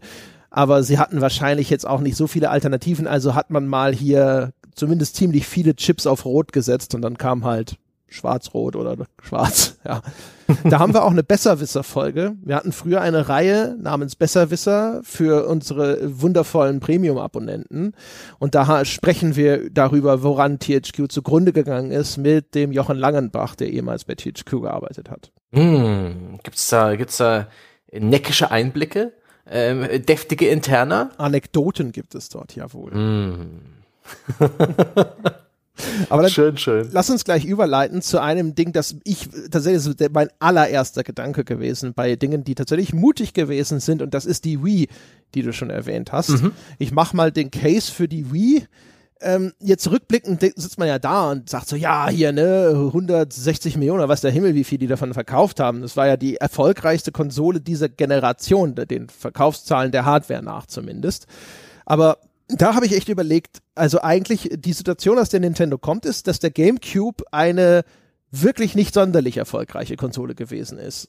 Ja, und das zum eigentlich ersten Mal jetzt seit sehr langer Zeit. Das N64, das äh, war sicherlich auch nicht vergleichbar mit den Erfolgen von NES und Super NES, aber das hat sich auch noch ziemlich wacker geschlagen und der GameCube mhm. war so, äh, ne? also sie kommen eigentlich aus einer Position raus, wo die, der ehemalige marktdominierende Player Nintendo auf einmal in einer Position der Schwäche ist. Und dann könnte man ja eigentlich meinen, dass dort jetzt jemand äh, den sicheren äh, auf das sichere Pferd setzen und so, okay, wir machen jetzt einfach eine krasse Hardware, ne? so eine Xbox, so mit richtig viel Pferdestärken unter der Haube. Und dann kommen sie um die Ecke mit einer Konsole, die noch schwächere Grafikleistung bringt, als es jeder Analyst vorher eigentlich erwartet hat, mhm. die auch komplett auf ein völlig neues Eingabekonzept setzt, nämlich auf dieses Motion Gaming. Etwas, das man auch ein bisschen ausprobiert haben muss, um zu verstehen, warum das geil ist. Und sie sitzen auch noch da, nehmen, nennen das Ganze Wii, einen Namen, über das, den erstmal so die ganze Core Gamer Community gelacht hat und setzen auch noch sehr schnell und nicht, also vielleicht nicht von Anfang an 100% so stark wie dann später, aber auch relativ früh schon auf einen ganz anderen Markt als den Core Gamer, äh, der ihnen sowieso schon vor die Füße kotzt, weil sie die technische Leistung nicht bringen, die er eigentlich erwartet, weil er daran gewöhnt ist, dass neue Konsolen einen richtigen Sprung nach vorne machen müssen. Mhm. Und ich glaube, das ist was, das hätte unfassbar in die Hose gehen können. Das hätte der richtig, richtig große Schuss in den Ofen sein können. Nintendo ist sicherlich kapitalstark genug um, und hätte auch noch mal ein komplettes Versagen der Wii irgendwo weggesteckt. Aber also das finde ich ist wahrscheinlich der mutigste Konsolenrelease außer vielleicht dem Virtual Boy, der aber ja nie in diesem diesem Maßstab auf, mhm. äh, irgendwo released wurde. Also von daher, das ist für mich, glaube ich, das eindeutigste äh, äh, der eindeutigste Fall in der Kategorie Mut, den ich überhaupt auf der Liste habe. Also die Konsolenentwicklung kosten Schweinegeld, die Vermarktung von diesem Ding international kosten Schweinegeld und das alles so mit besetzt mit so vielen Unwägbarkeiten, ob dieses dieses Bewegungskonzept angenommen wird, ob dir äh, nicht dein kompletter Core-Markt wegbricht und ob du dabei tatsächlich diese neue Zielgruppe erschließen kannst, die du dir vorstellst, selbst wenn du vorher schon gute Erfahrungen mit Gehirnjogging und so gemacht hast, äh, das erschien mir schon sehr mutig. Mhm. Da bin ich ganz bei dir. Die, ähm, die Zeichen standen eigentlich an der Wand. Ähm, weiß gar nicht, ob es diese Redewendung in Deutschen gibt, aber es war relativ klar, wo die Reise hingeht. 27p damals und ähm, HDMI ja, moderne Flachbildfernseher, High Definition Gaming. Die Konsolen von Microsoft und von Sony haben krasse Sprünge gemacht. Und jetzt war der nächste krasse Sprung natürlich auch bei Nintendo zu erwarten. Und dass sie uns letztendlich nichts anderes als einen leicht übertakteten GameCube gegeben haben. Der nicht mal einen HDMI-Ausgang hatte, sondern immer noch dieses blöde Komponentenkabel als das höchste der Gefühle, wenn man das da mal sich organisiert hat. Die Dinger waren echt relativ rar im Handel. Das war für mich als ja, Spielefan damals noch als Redakteur so unglaublich frustrierend und unverständlich, wie man praktisch technisch komplett eine Generation auf der Stelle tritt.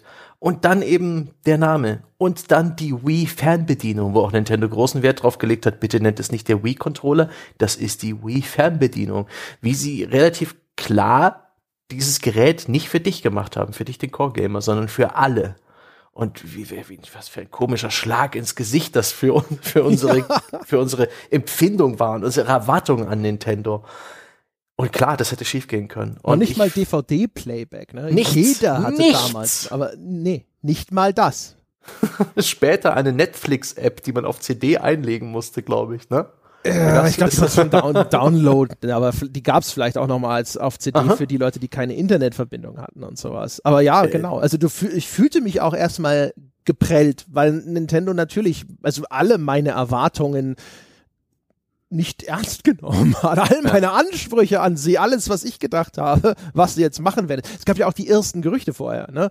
dass oh, sie da auf Virtual Reality, Reality schon äh, setzen und so, mit diesem berühmten Meme, auch wenn man das damals noch nicht Meme genannt hat, da ist so ein Bild, das irgendwo eine Zeit lang völlig überall rumgegangen ist mit einem Typen, der in einer Schlange mit einer, einem Plakat steht, Iwata dropped the bomb, ja, weil alle mhm. haben erwartet, Nintendo macht jetzt irgendwas Revolutionäres. Haben sie auch, aber nicht das, was, was ja. alle von uns irgendwie äh, sich vorgestellt haben. Dazu noch dieser Codename Nintendo Revolution. Was wird das sein? Eine Revolution? Oh. Ja, die, die, wir haben alle gedacht, das, das machen die für uns, für uns, wir, wir, wir die treuen N64 und Gamecube-Spieler, wir, wir, wir, wir sind das Ziel von Nintendos neuer Revolution. Aber dass Nintendo dann praktisch wirklich von langer Hand diese Blue Ocean Strategie verfolgt hat, einen komplett neuen Markt aufzumachen, die Nichtspieler an Bord zu holen, die Rentner, die Uninteressierten. Äh, es war echt ein Risiko. Es hätte, es hätte absolut in die Hose gehen können. Ähm, und es hat fantastisch funktioniert. Zumal äh, besser funktioniert, als, als es hätte funktionieren sollen, finde ich außerdem. Denn letztendlich hat die Hardware auch das Versprechen der, des Motion Gaming nicht wirklich eingehalten. Es gab kaum ein Spiel, wo man wirklich die Bewegung des Controllers gut in Gameplay umgesetzt wurde. Dafür hat die Hardware dann für meinen Geschmack viel zu schlecht reagiert. Sie haben ja auch nachher so ganz verschämt dieses V-Motion Plus nachgeliefert und dann noch irgendwann in ihre Standard-Controller eingebaut, was dann aber auch zu spät kam und von kaum einem Spiel wirklich unterstützt wurde. Und das war alles, das war alles eher gutes Marketing. Aber die Idee dahinter, die hat sich so gut verkauft und diese Wii ist dann wirklich in jedem Kinderzimmer unterwegs gewesen, in Altenheimen, in Wohnzimmern und ich weiß noch, wie ich im Museum für Industriekultur in Nürnberg so eine Ausstellung zur Geschichte der Videospiele gesehen habe und der Leiter dieser Ausstellung, der die auch zusammengestellt hat, der war begeistert. Der hat das Ganze so ans, an den allerletzten Punkt seiner Ausstellung gestellt und mehr oder weniger übertitelt mit die Zukunft. Ah, das ist ja revolutionär. Das ist ja sensationell. Das, das, so sieht die Zukunft aus. Das war nicht so, oh mein Gott. Die glauben das alle. Ja, ich meine, es hatte, es hatte ja dann auch nicht ewig Bestand, ne? Das war nee. quasi eher so eine Phase, so ein Strohfeuer. Ich glaube, wir hatten es in unserer Strohfeuer-Episode wahrscheinlich auch drin, das Motion Gaming. Aber ähm, also wie gesagt, also das war schon, ne? Also das ist so ein Fall, da hatte jemand eine eine Vision sozusagen, mhm. ja, einen, eine ganz klare Vorstellung davon, was er mit dieser Technik machen will und warum die sich verkauft und hat halt da wirklich extrem selbstbewusst dran geglaubt. Ich bin mhm. mir sicher, die hatten durch den DS Ne, der sich ja auch dann auf einmal in Altersschichten reinverkauft hat, wo man es nicht erwartet hat. Ich habe es schon mhm. mal erzählt, dass meine Mutter, die die ganze Zeit ihres Lebens quasi Videospiele ignoriert hat, hat einen DS besessen und hat auch gerne Wii gespielt weil da waren Titel dabei, die waren nützlich. Ne? Da konnte man sich entweder bewegen, das ist okay, oder da waren Titel, mit denen konnte man eben äh, sein Gehirn trainieren, wie das ja versprochen wird. Ne? Also wie, wo man sagt so, hey, das ist was für, für Geist und Körper sozusagen. Und das hat ihr dann Spaß gemacht, weil dann war es nicht nur so ein, ich hocke blöd auf dem Sofa und da ist diese Unterhaltung. Damit konnte sie nie was anfangen. Mhm. Und das, glaube ich, hat ihnen sicherlich da schon sehr äh, den, den Rücken gestärkt, was auch immer sie da für Erhebungen intern hatten. Aber ich finde es trotzdem, also die Wii in der Form rauszubringen, das war schon durchaus was, äh, wo man sagen kann, da hatte jemand durchaus Mut, sowas zu ja. unternehmen. Ich ha habe generell den Eindruck, dass es äh, Hardwarehersteller sind, die, also konkret Microsoft, Sony und Nintendo, die auch mit den größten Mut beweisen können, wenn es darum geht, eine neue Konsolengeneration in den Start zu rücken. Das ist eine sehr weitreichende Entscheidung, die die Art und Weise, wie man so eine Konsole designt, bestimmt das Wirtschaften für die nächsten fünf bis zehn Jahre, formt den Markt ein Stück weit, ähm, legt die Weichen dafür, wie Gaming aussehen wird im Mainstream für, für die absehbare Zeit. Das ist die Gelegenheit, wirklich Mut zu beweisen. Ein Stück weit hat der Nintendo auch mit der Wii U bewiesen und da ist, sind sie halt äh, auf die Fresse geflogen. Der, diese Idee war, war vielleicht gar, ganz nett, dass die Idee nicht völlig blöd war, hat die, hat die Switch bewiesen die, die Idee des portablen mhm. Gaming aber auch zu Hause ein bisschen weitergetrieben hat und ähm, raffiniert und, und besser konsumierbar gemacht. Aber deswegen wirkten für mich dann auch Xbox One und PlayStation 4 ein bisschen mutlos, weil sie relativ gewöhnlich waren, bis eben auf die interessante Tatsache, dass Microsoft ursprünglich die Idee hatte, jeder Xbox, Xbox One, das neue Kinect beizulegen, das Kinect 2.0. Eine Hardware, die in der ersten Iteration eher gescheitert ist, abseits von ein paar Minispielen. Und vor allen Dingen Häme und Stirnrunzeln es nicht wirklich geschafft hat, sich in unsere Herzen zu arbeiten und dann aber zu sagen, okay, wir machen noch ein neues Kinect, das eine höhere Auflösung hat, mehr Funktionen, generell eine höhere Leistungsfähigkeit und legen das jeder Xbox One bei, die verkauft wird. Ne? Wir gehen damit nicht diesen Todesweg des Konsolenzubehörs, das nach Release irgendwann hergestellt wird, was sich niemand kauft, weswegen kein Entwickler dafür programmieren wird. Wir beugen dem Henne-Ei-Problem vor. Kinect wird Standard. Fand ich eine echt mutige Geschichte. Es hat die Konsole verteuert und es ist definitiv ein Risiko gewesen, ähm, weil es eben ein Angebot darstellte, sowohl für Spieler als auch für die Entwickler, was man, was unter Umständen niemand annimmt. Und im Endeffekt hat's auch niemand angenommen. Im Gegenteil.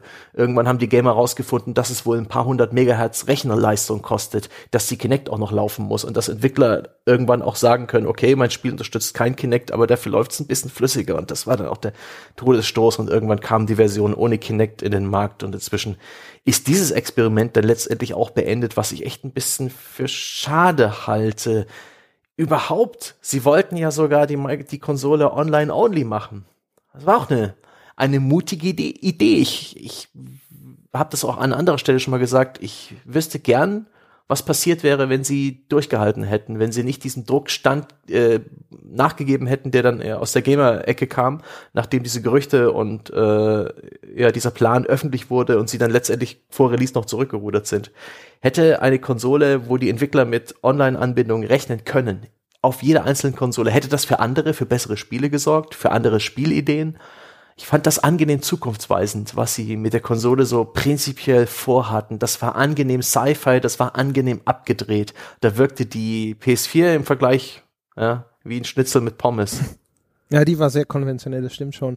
Ich glaube, bei Microsoft muss man halt echt so ein bisschen gucken, also welche, welche einzelnen Aspekte? Es gibt ja eine ganze Reihe von Sachen. Also zum Beispiel die Erstvorstellung der Xbox One mit diesem extremen Fokus auf äh, Media Center, TV, mhm. TV, TV, wir erinnern uns düster.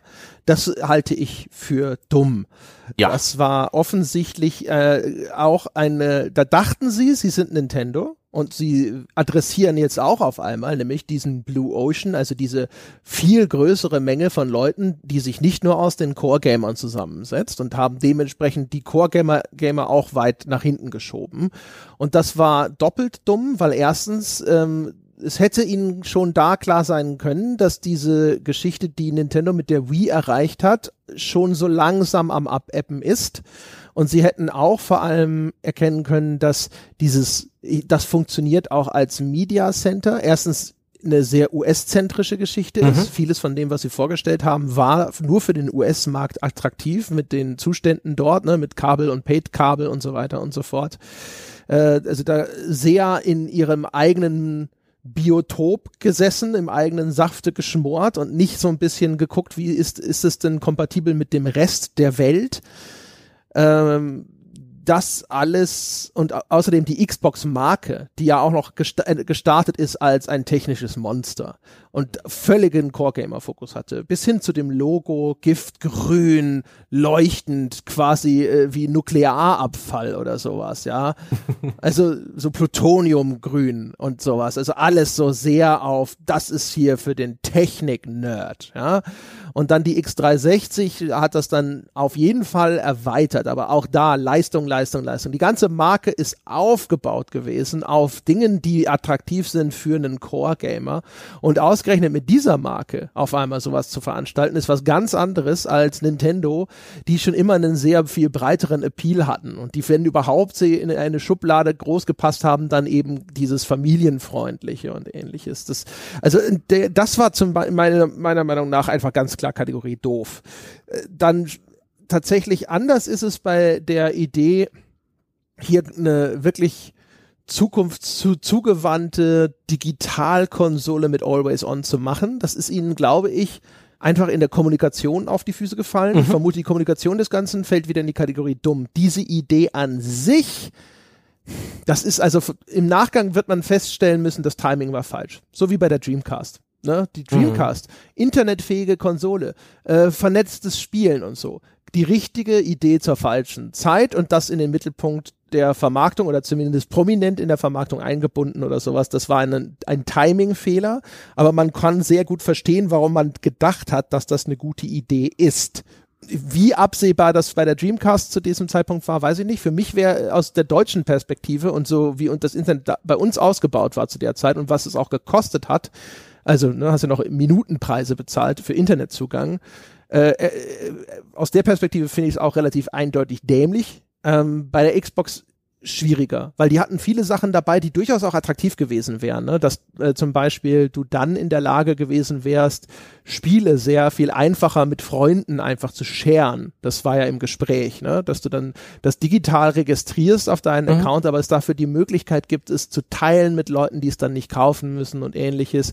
Äh, es war ja sogar ein digitaler Gebraucht-Weiterverkauf irgendwie im Gespräch, wo dann halt eben 10 Euro fällig werden als Anteil für die Publisher wenn das das war alles sehr unausgegoren. Da solltest ja. du das noch in irgendeinen Laden tragen und so einen mhm. Scheiß. Also das war alles Bullshit. Aber hätte man das vielleicht sogar rein digital gemacht, rein digitaler Weiterverkauf, wer weiß.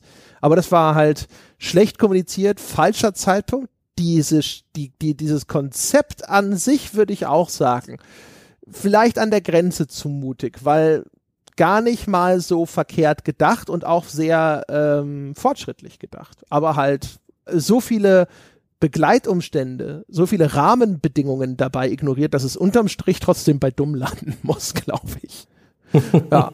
Und Kinect ist dann, je nachdem, eigentlich schon, also entweder ist es tapfer und standhaft oder ist es trotzig. Mhm. Je nachdem. Könnte man vielleicht auch die Schnittmenge zwischen mutig und dumm aufmachen und einfach naiv sagen? Ich bin, ich, also ich weiß, es ist ja erstmal konsequent. Ne? Das erste Kinect hatte das Problem, dass es zu wenig unterstützt wurde, weil es ist ein Accessoire, es ist ein Add-on.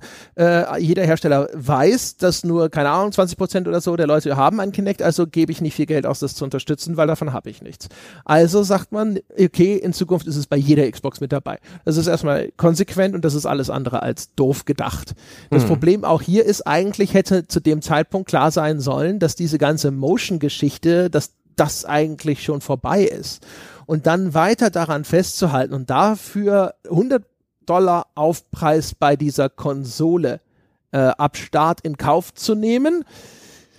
Äh, also sofern man weiß nicht, wie ist der Informationsstand bei Microsoft intern, ne? auf Basis welcher Informationen wurden solche Entscheidungen getroffen. Vielleicht konnten sie aus irgendeinem Grunde extrem sicher glauben, dass äh, Sonys Konsole das gleiche kostet äh, gab ja Gerüchte damals, dass Sony einfach die Microsoft PK gesehen hat und sich gedacht hat, lol, okay, wir machen 400. ja, äh, wer weiß.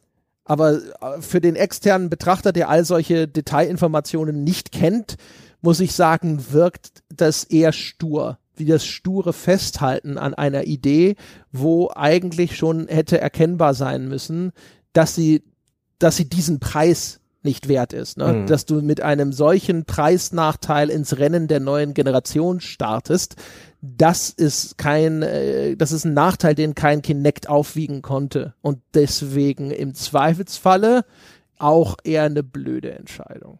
Ja, im Vakuum sicherlich keine schlechte Idee, aber äh, Sony hatte großen Anteil am äh, Misserfolg der, der des ersten Schwungs Xbox One die, deren Marketingstrategie hat da wunderbar reingekontert. Der Preis der PS4, die ja. Kommunikation, wie die PS4 verkauft wurde vor the Gamers. Gebrauchtspiele. Mhm. Ja, da gab es ja dieses Sony-Video so. So funktioniert das mit den Gebrauchtspielen bei der PS4. Überreicht eine CD an den anderen.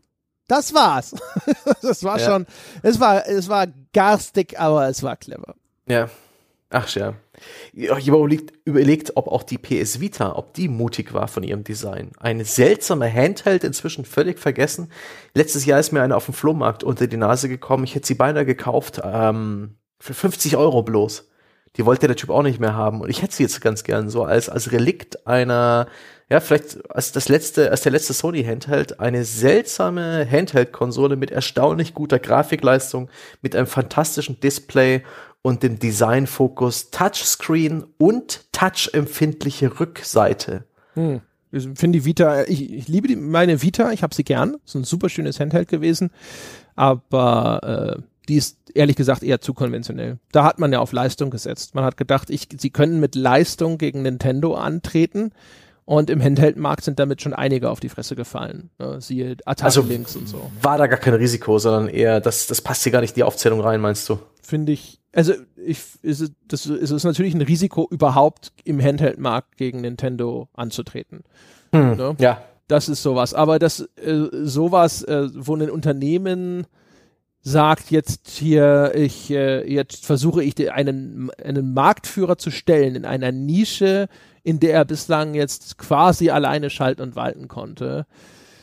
Weiß ich nicht, ob ich, da, ja, das, das, Risiko ist natürlich schon immer da. Weiß nicht, ist ein bisschen schwierig, das bei so einem großen Konzern mhm. wie Sony richtig mutig zu finden. Ich habe da ein super passendes Ding, das ein bisschen daran anschließt, was vielleicht minimalst ambivalenter ist, nämlich der Epic Store. Oh. Wo das gleiche erstmal gilt. Also eine Firma wie Epic, die durch Fortnite und auch durch äh, Beteiligung von Tencent sicherlich einiges an finanziellen Ressourcen hat, tritt an gegen Steam und der, also gegen einen bislang unangefochtenen Platzhirsch. Was man hier vielleicht dazu rechnen könnte, und da kriegen vielleicht Leute auch schon wieder Puls, ist die Frage, ist es mutig gewesen, dann zu sagen, es, also nicht nur, wir treten gegen Steam an, wo ich sagen würde, so, ja, bei dem Finanzpolster, weiß ich nicht, da finde ich es mutiger, wenn, wenn GOG.com sagt, wir wollen Steam herausfordern, was sie nie, glaube ich, gesagt haben. so größten wahnsinnig, wahnsinnig. Vielleicht insgeheim, aber ich glaube nicht öffentlich. Aber ähm, dann zu sagen, und unsere Strategie ist das mit diesen Exklusivtiteln. Und die ziehen wir durch. Und auch hier bemerken wir, die Leute hassen das, aber wir sagen, nee, aber was sollen wir denn sonst machen? Und auch dabei den Anteil anzugreifen, den, ähm, den der, dieser Plattforminhaber an die Entwickler abführt. Auch da ist natürlich die, ja, man kann natürlich sagen, sie müssen ja was machen, sie müssen die Leute auf ihre Plattform locken und das stimmt. Aber umgekehrt, so einen akzeptierten Marktpreis, in diesem Fall ist es so ein Revenue Share oder so, anzugreifen, wenn du selber in diesen Markt gerade rein willst. Das ist ja was, du torpedierst dich ein bisschen selber, weil so nach dem Motto, wenn du, wenn du ohne diese Maßnahme groß geworden wirst, dann hättest du auch 30 Prozent einstreichen können und alle hätten mit den Schultern gezuckt und gesagt, so, ja, kostet ja überall 30 Prozent. Und dann hinzugehen und zu sagen, so, bab, 12, glaube ich, oder? 12 sagen sie, glaube ich. Und dann halt nochmal 5% mhm. weniger, wenn du die Unreal Engine benutzt oder sowas, weil sie da auf ihre Anteile verzichten. Weiß nicht, sag, ja. sag mal, was du davon hältst. Ist es mutig? Es ist auf jeden Fall riskant und vor allem in, in mehrere Hinsicht. Sie haben sich da so ein bisschen schon beim, beim Startblock, äh, beim Rennen so ein bisschen ein Bein hinter den Rücken gebunden, ähm, weil der Wert, den sie dann eben gefunden haben, der ihnen als richtig erscheint, diese zwölf halt schon dramatisch niedriger sind als so der quasi Standard bislang im Revier. Das war definitiv eine völlig disruptive Entscheidung und sicherlich auch riskant. Dazu noch eben sehr schnell das Negativfeedback aus Seiten der Gamer und dann dieses beharrliche Festhalten an Plan. Ich denke mal auch da gehörte bei denen die Gewissheit dazu, dass jeder Shitstorm irgendwann die, die Energie verliert und dass wir uns auch irgendwann an Steam gewöhnt haben, nachdem wir es alle in der Luft zerrissen haben zum Release von Half-Life 2 oder Half-Life 1? Weiß ich nicht mehr. Zwei. Zwei. Zwei. Ähm, war das mutig? Es war sicherlich sehr kalkuliert. Da erscheint mir wenig als wirklich Zufall. Die Beharrlichkeit muss ich Ihnen durch, durchaus hoch anrechnen, ein Stück weit. Ich respektiere, dass sie sich da überhaupt nicht haben beirren lassen und auch gar nicht eingelassen haben auf irgendwelche Diskussionen, dass sie da nicht groß äh, Ausflüchte gesucht haben, sondern eher gesagt hat, nee, so machen wir das, das, das reicht. Sorry, wenn es euch stört, aber hey, wir bieten den Leuten Geld und die nehmen es. Uh, schon, schon ein bisschen, ein bisschen Mut ist dabei, ein bisschen Berechnung, ein bisschen Dreistigkeit auch. es ist schon eine dreiste Sache, das einfach so zu machen. Wie, wie, sie können es tun. Ihre Fortnite hat ihnen sicherlich Milliarden in die Kriegskassen gespült und sie, sie sind in der Lage, das zu machen und machen sie einfach. Und das ist ja so eine Mischung, eine Mischung aus Mut und Dreist, Dreistigkeit sehe ich hier. Sie sind nicht dazu genötigt. Sie, sie sind nicht verzweifelt. Sie sind nicht dumm. Ne? Mut, mutig und dreist sind sie. ja, ich habe echt überlegt, ähm, ich habe das Gefühl, also weil die so viel Kohle haben, mhm. ähm, also klar, das Risiko ist, dass sie sehr viel von dieser Kohle verbrennen. Äh, das ist ja. sicherlich nicht unerheblich, ist aber nicht so, das, da merkt man wieder, ne, wie so, so die Emotionen sozusagen damit reinkommen. Das ist was, wo ich dann wieder da sitze und mir schwer tue, das mutig zu nennen, wo ich mir denke, so, ja, dann hast du halt hinterher nur noch 400 Millionen auf dem Konto, Tim Sweeney. Das ist ja schlimm äh, wenn ich Team Sweeney wäre und ich hätte keine Ahnung, am Schluss äh, stelle ich, stehe ich da und denke mir so 50 Millionen sind weg. Hätte ich auch irgendwie, keine Ahnung, in eine Yacht investieren können. Ich Idiot. Ja, wahrscheinlich ist es trotzdem immer noch unangenehm. Aber das ist halt einfach, das ist so fern von meiner Realität, mhm. dass es schwierig ist, diese Begriffe wie Mut auf sowas anzuwenden. Und das allermeiste andere ist, glaube ich, größtenteils eher konsequent, also auch dieses, was ich eben sagte, sie mussten irgendetwas ganz entschieden anders machen als Team. Und tatsächlich, wenn ich drüber nachdenke, was fällt mir denn sonst noch ein, außer zu sagen, ich habe Exklusivtitel, die gibt's nur bei mir, also kommt zu mir. Das machen ja auch Origin und so weiter. Das sind halt mhm. nur ihre Inhouse-Titel und nicht irgendwo anders weggekauft. Und die, und günstigerer Preis. Ich meine, das sind ja die typischen Maßnahmen, wenn du irgendwie versuchst, gegen eine Konkurrenz zu bestehen. Äh, du kannst entweder die Qualität erhöhen, das machst du, machen sie ja in dem Falle. Also sie erhöhen die Qualität ihres Stores sozusagen. In dem Fall, indem sie sagen, das gibt's nur bei uns. Ja. Ja. Ein unique selling point. Wie sie das machen, findet äh, Widerspruch. Äh, und ich persönlich hätte auch lieber alles auf Steam, aber mein Gott. Ne? Und das andere ist halt, sie können den Preis senken und das tun sie auf der anderen Seite für die Entwickler. Aber es ist halt nicht so mutig. Wie sie es machen, Exklusivspiele und auch Preissenkung für die Entwickler, das ist nicht wirklich mutig. Dass sie es machen, dass eben überhaupt das, äh, sich ein Engine-Hersteller und Spielehersteller überlegt, okay, wir könnten auch eine Plattform darstellen für einen Spielevertrieb und komplett neues Geschäftsfeld aufmachen. Was sie bis jetzt noch nicht groß getan haben. Sie haben ihre eigenen Spiele mehr oder weniger auch direkt vertrieben. Den Fortnite Launcher gab es ebenfalls schon, wo dann mehr oder weniger dann der Epic Store Launcher draus wurde. Aber dieses komplett neue Geschäftsfeld zu beackern, ist schon eine mutige Entscheidung. Anstatt einfach nur, wie es eher konservativ wäre, die bestehenden Geschäftsfelder weiter zu äh, betreiben. Also mhm. zum Beispiel eher in die Publishing-Richtung zu gehen, sich ein paar Indies zu kaufen, noch ein Studio ein weiteres aufzumachen, noch eine neue IP an der Stadt zu rücken, vielleicht so ein bisschen die Engine-Aktivitäten ähm, ein bisschen zu äh, intensivieren, ähm, da vielleicht noch ein bisschen versuchen, das Ding ein bisschen mehr zu verkaufen. Sind das Risiko eingegangen? Ein komplett neues äh, Geschäftsfeld aufzumachen, also wie als wenn jetzt ein Autohersteller plötzlich eben auch, weiß ich nicht, Kühlschränke herstellen würde oder sowas, obwohl das ein bisschen komischer Vergleich ist. Das finde ich schon eine mutige Geschichte. Ja, wobei man muss überlegen, da muss ich halt, denk, denke ich halt, spielt diese Tencent-Beteiligung schon eine Rolle, mhm. weil Tencent hat schon äh, in China so eine Steam-ähnliche Plattform mit der sie wohl auch schon mal versucht haben oder auch aktuell vielleicht wieder versuchen wollen, irgendwie ein bisschen im Westen besser Fuß zu fassen. Mhm. Ich kann mir schon vorstellen, dass zumindest auch aus dieser Richtung da ein Anstoß kam, Know-how kam und ähnliches.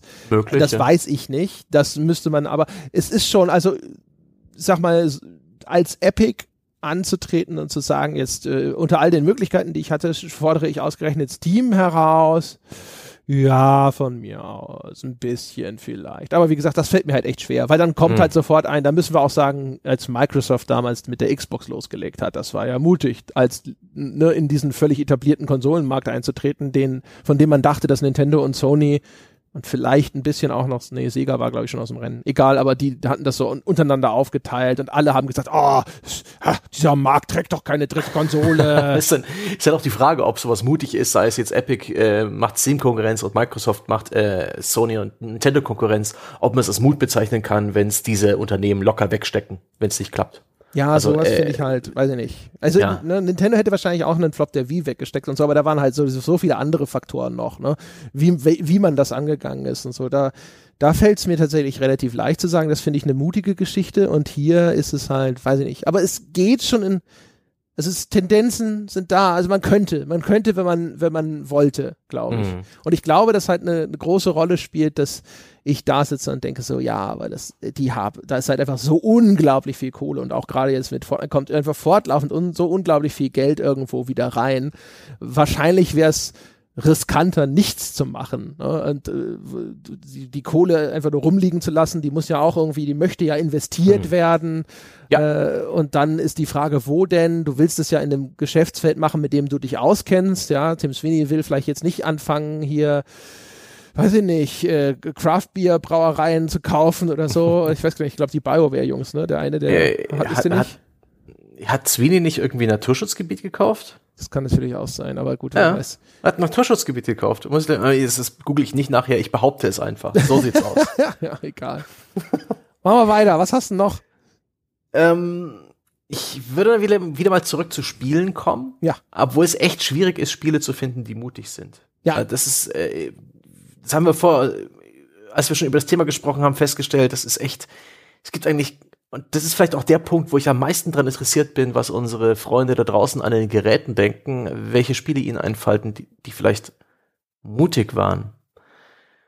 Hm. War. Eins habe ich. Du hast eins? Ich denke mhm. mir, also Eins ist mir eingefallen, ist ein bisschen abseitig, aber das Prince of Persia Remake von, ich glaube, das war 2008, das war so ein Cell-Shading-Look gehalten von Ubisoft, da konnte man nicht sterben als Spieler. Da bist du in den Abgrund gefallen und diese mystische Begleiterin, die du hattest, diese Geistartige, hat dich in der Sekunde wieder rausgezogen und wieder auf die Plattform vor dieser Jump'n'Run-Passage äh, hingesetzt, wo du in den Abgrund gestürzt bist. Was ähnliches hat sie getan, wenn du im Kampf gestorben bist, dann gab es eine kurze Reise zurück. Es war es gab kein Scheitern. Es ist nicht so, dass das Spiel das Scheitern komplett entfernt hat, aber es war für mich als Außenstehender eine, völlig ungewöhnliche, äh, ja, kreative Entscheidung. Es war das Zähneziehen. Es war, ja, das, wieso macht man sowas? Äh, das fand ich als, als verstörend und immer wenn es mich, ja, als der selbsternannte Core-Gamer ähm, stört, dann ist ja vielleicht sogar ein Stück Mut dahinter. Und es gibt ähnliche Fälle, nehmen wir Nintendos Initiative, ähm, in einigen Jump'n'Runs war das deutlich zu sehen, ähm, wenn man oft genug scheitert, spielt sich dieses Spiel, wenn du es willst, selbst, das haben sie auch patentieren lassen, dass du eben nicht irgendwo hängen bleibst, sondern dass du, wenn du irgendwie drei, viermal stirbst, die Option erhältst, das Spiel spielt sich jetzt selbst, du erhältst dann vielleicht keine Punkte oder keine Achievements, aber du siehst den nächsten Level. Oder nehmen, Moment, Moment, Moment, das ist doch eher mutlos. Das ist doch, äh, ich stelle fest, manche Leute scheitern in meinem Spiel äh, und dann, dann brechen sie vielleicht ab und jetzt werde ich diese Eventualität auch noch ausschließen, weil um Gottes Willen, wenn ich ein Spiel nicht für alle und jeden Menschen designe, sondern für eine bestimmte Zielgruppe, die eben einen bestimmten Anspruch will. Also dieses, dieses Weichgespüle, dieses, wer ist denn ihre Zielgruppe? Ja, alle nein. Okay, ein, so ein Tor von Mutlosigkeit. War das bei Prince of Persia, war das mutig? Weil das war zumindest konsequent im Gameplay eingebaut. Das gab keine Option, das abzustellen. Es war so. Hm, ja, es ist natürlich sehr granular jetzt im Vergleich zu allem, was wir vorher diskutiert haben, ja. aber ich sag mal, es gibt halt wenig gute Beispiele bei in Games. So einer, in so einem Spiel und auch in einer Reihe, die ja bis dahin eigentlich eher so Richtung klassisch Core gegangen ist, vielleicht ist es gar nicht so un unmutig, sowas einzubauen. Dann, dann äh, machen wir das Rapid Fire mäßig. Die nächste Idee, äh, Metal Gear Solid 2 ähm, Werbung machen mit Solid Snake. Ja, drei. Eine Demo, eine Demo rausbringen mit Solid Snake, ein Spiel rausbringen mit Raiden als Hauptcharakter. Eindeutig dreist. habe ich ja auch drüber nachgedacht und habe sofort gedacht, nein, dreist, hast die Leute verarscht. Die äh, Entscheidung zu sagen, ich mache das Spiel und dann lasse ich sie sogar noch mal kurz mit ihrem Helden spielen, aber dann spielen sie jemand anderen, ja, okay, das, das wäre einigermaßen, da wäre ich vielleicht bereit gewesen, das zu, als mutig zu klassifizieren, wenn sie den Leuten im Vorfeld gesagt hätten, was sie da tun, aber so ist es dreist. Ähm, Guild Wars, damals in der Zeit, wo äh, Online-Rollenspiele Abos hatten, wo World of Warcraft exzellent erfolgreich war und My, äh, Blizzard, Activision, Activision damals, nee, Blizzard doch. Wo war, wo doch Blizzard gab, waren die damals schon fusioniert? Ich weiß es nicht. Wo jedenfalls Vivendi, glaube ich, war das noch, mit, äh, mit Blizzard zusammen sich dumm und dämlich verdient hat, jeden Monat.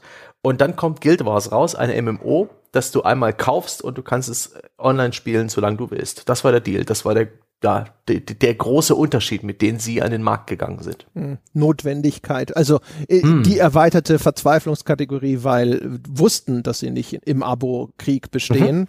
und deswegen äh, genau hier den Anreiz geschaffen zu sagen, du hast hier keine fortlaufenden Kosten, wir machen unsere Kohle über Add-ons, sondern ob du es kaufst oder nicht, das ist dann deine Entscheidung und so.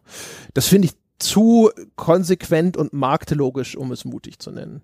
Okay. Ein Abo wäre viel riskanter gewesen. Wer?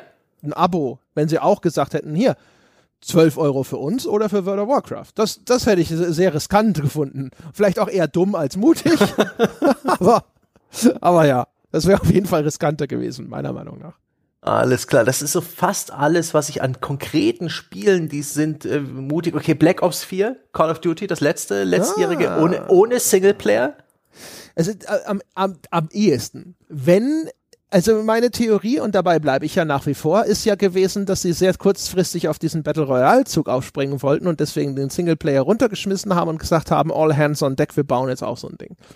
Also das wäre dann einfach auch wieder nur eine Unternehmensraison-Entscheidung gewesen. Wenn diese Entscheidung gewesen wäre, wie, ich habe keine Ahnung, was das offizielle PR-Gesülze ist, aber ich nehme schwer an, dass sie eigentlich sowas gesagt haben wie, wir wollten uns so richtig auf die ultimative Multiplayer-Erfahrung konzentrieren können und wir glauben, dass dadurch all unsere Call of Duty-Fans das bestmögliche Erlebnis für bla bla bla und so weiter hatten. Also mal angenommen, sie hätten die Möglichkeit gehabt, einen Singleplayer zu machen, so wie sonst auch. Und sie haben halt gesagt, so komm, äh, wir lassen das jetzt einfach mal weg und wir machen einfach das geilste Multiplayer-Spiel, das wir machen können. Ja, das zieht uns nur unnötig Ressourcen an. Lass uns doch mal fokussieren. Mhm. Ja, also wenn eine Entscheidung getroffen wurde, da äh, um zu sagen, wir setzen auf Qualität statt auf Quantität und wir glauben, Qualität setzt sich durch. Das finde ich gerade im heutigen AAA-Marktumfeld zulässig ist, mutig zu nennen. Ich glaube fast Black Ops 4 hat sich die, die eigentlich mutigen Sachen ja nicht getraut, denn aus so ähm, Entwicklergeschichten und Kotaku-Berichterstattung und Insider-Informationen ist ja inzwischen rausgekommen, dass sie halt als Kernmodus eine Art Story-Modus geplant haben, den man zu zweit spielt, also im Koop, immer mit einem Duo von diesen tollen Charakteren. Von diesem Modus sind wirklich nur noch diese vorgerenderten Zwischensequenzen übrig geblieben, die man sich im Spiel anschauen kann. Ganz seltsamer Kram. Und die Idee war, wie es damals auch Arcane äh, für sein Crossing geplant hatte, uralter Kram, muss man sich mal äh, reinlesen. Und zwar die Idee war, dass Gegner auch von anderen Mitspielern gespielt werden konnten. Oh. So ein ganz komisches Hybridspiel zwischen Koop. Left 4 Dead mäßig. So ein bisschen Left 4 Dead mäßig, ganz genau. Ähm, das war weird und das las sich andersartig und seltsam und ja, tatsächlich mutig und ungewöhnlich. Aber das hat anscheinend nicht geklappt. Sie haben da sehr viel Arbeit reingesteckt, da wurde sehr viel weggeworfen da fehlt viel in Call of Duty Black Ops 4 und das ist so der Grund dafür, dass es ist, wie es ist. Okay. Das klingt ein bisschen auch wie bei Titanfall, das ja auch ursprünglich noch viel ambitioniertere Ideen hatte, ne? wie mhm. denn Multiplayer und Story miteinander verwoben werden sollten und davon ist auch sehr viel auf der Strecke geblieben. Aber wenn das der Wahrheit entspricht, muss ich sagen, das finde ich mutig. Die sind halt gescheitert, aber das, das ist halt das Ding bei mutig sein. Man geht ja Risiken ein und sehr viele mutige Menschen werden auf die Nase fallen. Stimmt. Das ist ein gutes Argument, dass man vielleicht vielerorts die die nicht sieht, wenn ein Spieleentwicklerteam mutig ist, weil vielleicht auch irgendwann zu so einer mutigen Designentscheidung dazu gehört, zu sagen, Haupt, nee, hat nicht geklappt. Das werfen wir jetzt alles wieder raus und wir bauen einen Kompromiss zusammen. Ja, ich meine, viele der mutigen Spiele werden einfach nie erscheinen. Mhm. Weil vorher jemand sagt so, ja, okay, wir haben es versucht, aber bis hierhin und nicht weiter. Wir werfen dem guten Geld nicht Schlechtes hinterher. Nein, umgekehrt. Also ich, ich habe eins und da bin ich recht zuversichtlich eigentlich, dass man das als mutig klassifizieren kann. Und das ist äh, Spec Ops The Line, weil AAA-Spiel mit einem klaren Vorsatz, die Rolle des Spielers in einem Krieg zu hinterfragen, den Krieg als nicht nur grausam darzustellen, also nicht nur, dass Grausamkeiten auf dem Bildschirm ablaufen, sondern mit dem Vorsatz zu sagen, die Leute sollen sich schlecht fühlen, während sie das spielen. Dem Spieler also eine Ambivalenz zuzumuten, hm. dass er Handlungen ausführt, die eben auch nicht dann vom Spiel sofort irgendwie legitimiert werden, indem es sagt, ja, aber ne, die Bombe wäre sonst explodiert, wenn du das alles nicht getan hättest, ja. Ihn zu zwingen, die Folgen seiner Handlung zu betrachten und im Idealfall auch zu reflektieren und das eben auf AAA-Niveau. Das auch noch zu einer Zeit, wo ähm, ich glaube, das ist so 2011, 2012 rausgekommen. Ja, also das ist schon Strecke zurückgelegt seit den Anschlägen des 11. September, aber zum Beispiel so ähm, ne, Afghanistan-Irak-Krieg und solche Geschichten. In diesem politischen Klima in den USA mhm. ein Spiel zu machen, in dem US-Soldaten äh, jetzt sicherlich nicht in irgendeinem Einsatz sind, den man damit in Verbindung bringt, aber wo trotzdem die Rolle von Soldaten im Krieg und äh, äh, was Krieg mit Soldaten macht, hinterfragt wird und so. Also das ist tatsächlich ein Spiel, dem würde ich das Etikett mutig anheften wollen. Das kann man mal loben. Das war ein Risiko und das hat man ja auch hinterher gesehen, weil Ja, ne, da wird kein zweiter Teil so schnell gemacht werden. Wahrscheinlich ist es so ein Fall wie mit den Spieleverfilmungen. Da habe ich im Filmpodcast, den ich mit dem Christoph Petersen ab und zu mache, also einmal im Monat, mhm. äh, da haben wir mal drüber gesprochen, dass eigentlich in der Frühphase der Spieleverfilmung kommt eine und dann kommt mehrere Jahre nichts, weil die dann all, da ist wieder ein Riesenflop produziert worden, sowas wie Super Mario Brothers. Und dann lassen die Filmstudios erstmal eine Zeit lang wieder komplett die Finger davon, weil sie sagen, okay, das funktioniert nicht. Das ist einfach ein zu großes Risiko. Das Gefühl habe ich so ein bisschen auch bei Spec Ops, dass das so ein Ding ist, wo alle erstmal jetzt danach gesagt haben, okay, also daran verbrennen wir uns jetzt nicht die Finger. Ja, es gibt ja dieses Six Days in Fallujah, das äh, Konami irgendwann wie eine heiße Kartoffel hat fallen lassen, nachdem es schon relativ weit gekommen ist. Super Beispiel. Hatten wir in zehn Jahre klüger mit dem Christian Schmidt, hatten wir nicht mal drüber gesprochen. Das ist sogar noch viel mutiger gewesen, als ich gedacht habe. Ich dachte ursprünglich hatte das immer so im Hinterkopf, wo ich dachte, so, das wäre doch, war doch so blöde Kriegspropaganda wahrscheinlich wieder. Aber zumindest der formulierte Anspruch der Entwickler, war ganz anders. Also, dass du auch zum Beispiel die andere Seite in diesem Konflikt spielen können solltest. Und genau das waren Sachen, die dann hinter dem Spiel das Genick gebrochen haben. Dass es auch gesagt hat, dass wir wollen eben nicht so äh, äh, ne, den Krieg als Hochglanz-Abenteuerspielplatz darstellen, sondern ähm, es soll klar werden, beide Seiten aus ihrer Sicht jeweils haben eine, eine nachvollziehbare Motivation und sind nicht die Bösen oder verstehen sich zumindest nicht als die Bösen, weil das und das. Und auf beiden Seiten äh, entsteht eigentlich nur Leid und Zerstörung und ähnliches. Ja. Ob es dann, dann wirklich geworden wäre, da hatte ich äh, umgekehrt auch ernsthafte Zweifel aufgrund von anderen Sachen, die die Entwickler gesagt haben. Aber es las sich so, als hätte es zumindest ziemlich mutig sein können und dem wurde ja auch dann, das wurde ja noch äh, ne, mit dem Badewasser ausgeschüttet oder mhm. im Englischen gibt es so eine Aussage mit, dass das Kind schon in der Krippe erwürgt wurde. Die ziemlich fies klingt, wenn man sie so übersetzt einfach. oh Mann. Aber das ist, ja, das wird auf, so Projekte und so, die halt äh, abgeschlossen werden, bevor sie erscheinen können. Apropos Projekte, die irgendwann abgeschlossen werden. War es mutig von Gearbox, sich die ähm, seit ewig dahin modernden äh, ja, Überreste der Entwicklung an Duke Nukem Forever einzuverleiben und das Ding auf Teufel komm raus auf den Markt zu bringen. und damit einen der, der Running Gags der Spielegeschichte mit einer schlechten Pointe zu versehen. ich weiß echt nicht. Also Duke Nukem war so lange so heiß erwartet. Und ich. Eben, da ist es doch schon fast mutig, da irgendwie zu liefern. Also ja, jein. Also ehrlich gesagt, erstmal äh, sich in eine solche No-Win-Situation, so ein Lose-Lose-Szenario zu begeben, ist nicht besonders clever. Also es ist vielleicht dann eher Aha. auf der dummen Seite, ehrlich gesagt. Umgekehrt denke ich mir aber, dass mit der Marke ein Spiel rauszubringen, also ein Duke Nukem Forever irgendwie noch rauszubringen, und ich glaube, die haben nicht irrsinnig viel Geld dafür bezahlt, um das Zeug da einzukaufen und so. Nee. Ähm, das war kein irrsinnig großes Risiko, glaube ich. Ich wüsste gerne, wie viel sie dahinter noch investiert haben, um dann das rauszubringen, was sie nun mal rausgebracht haben.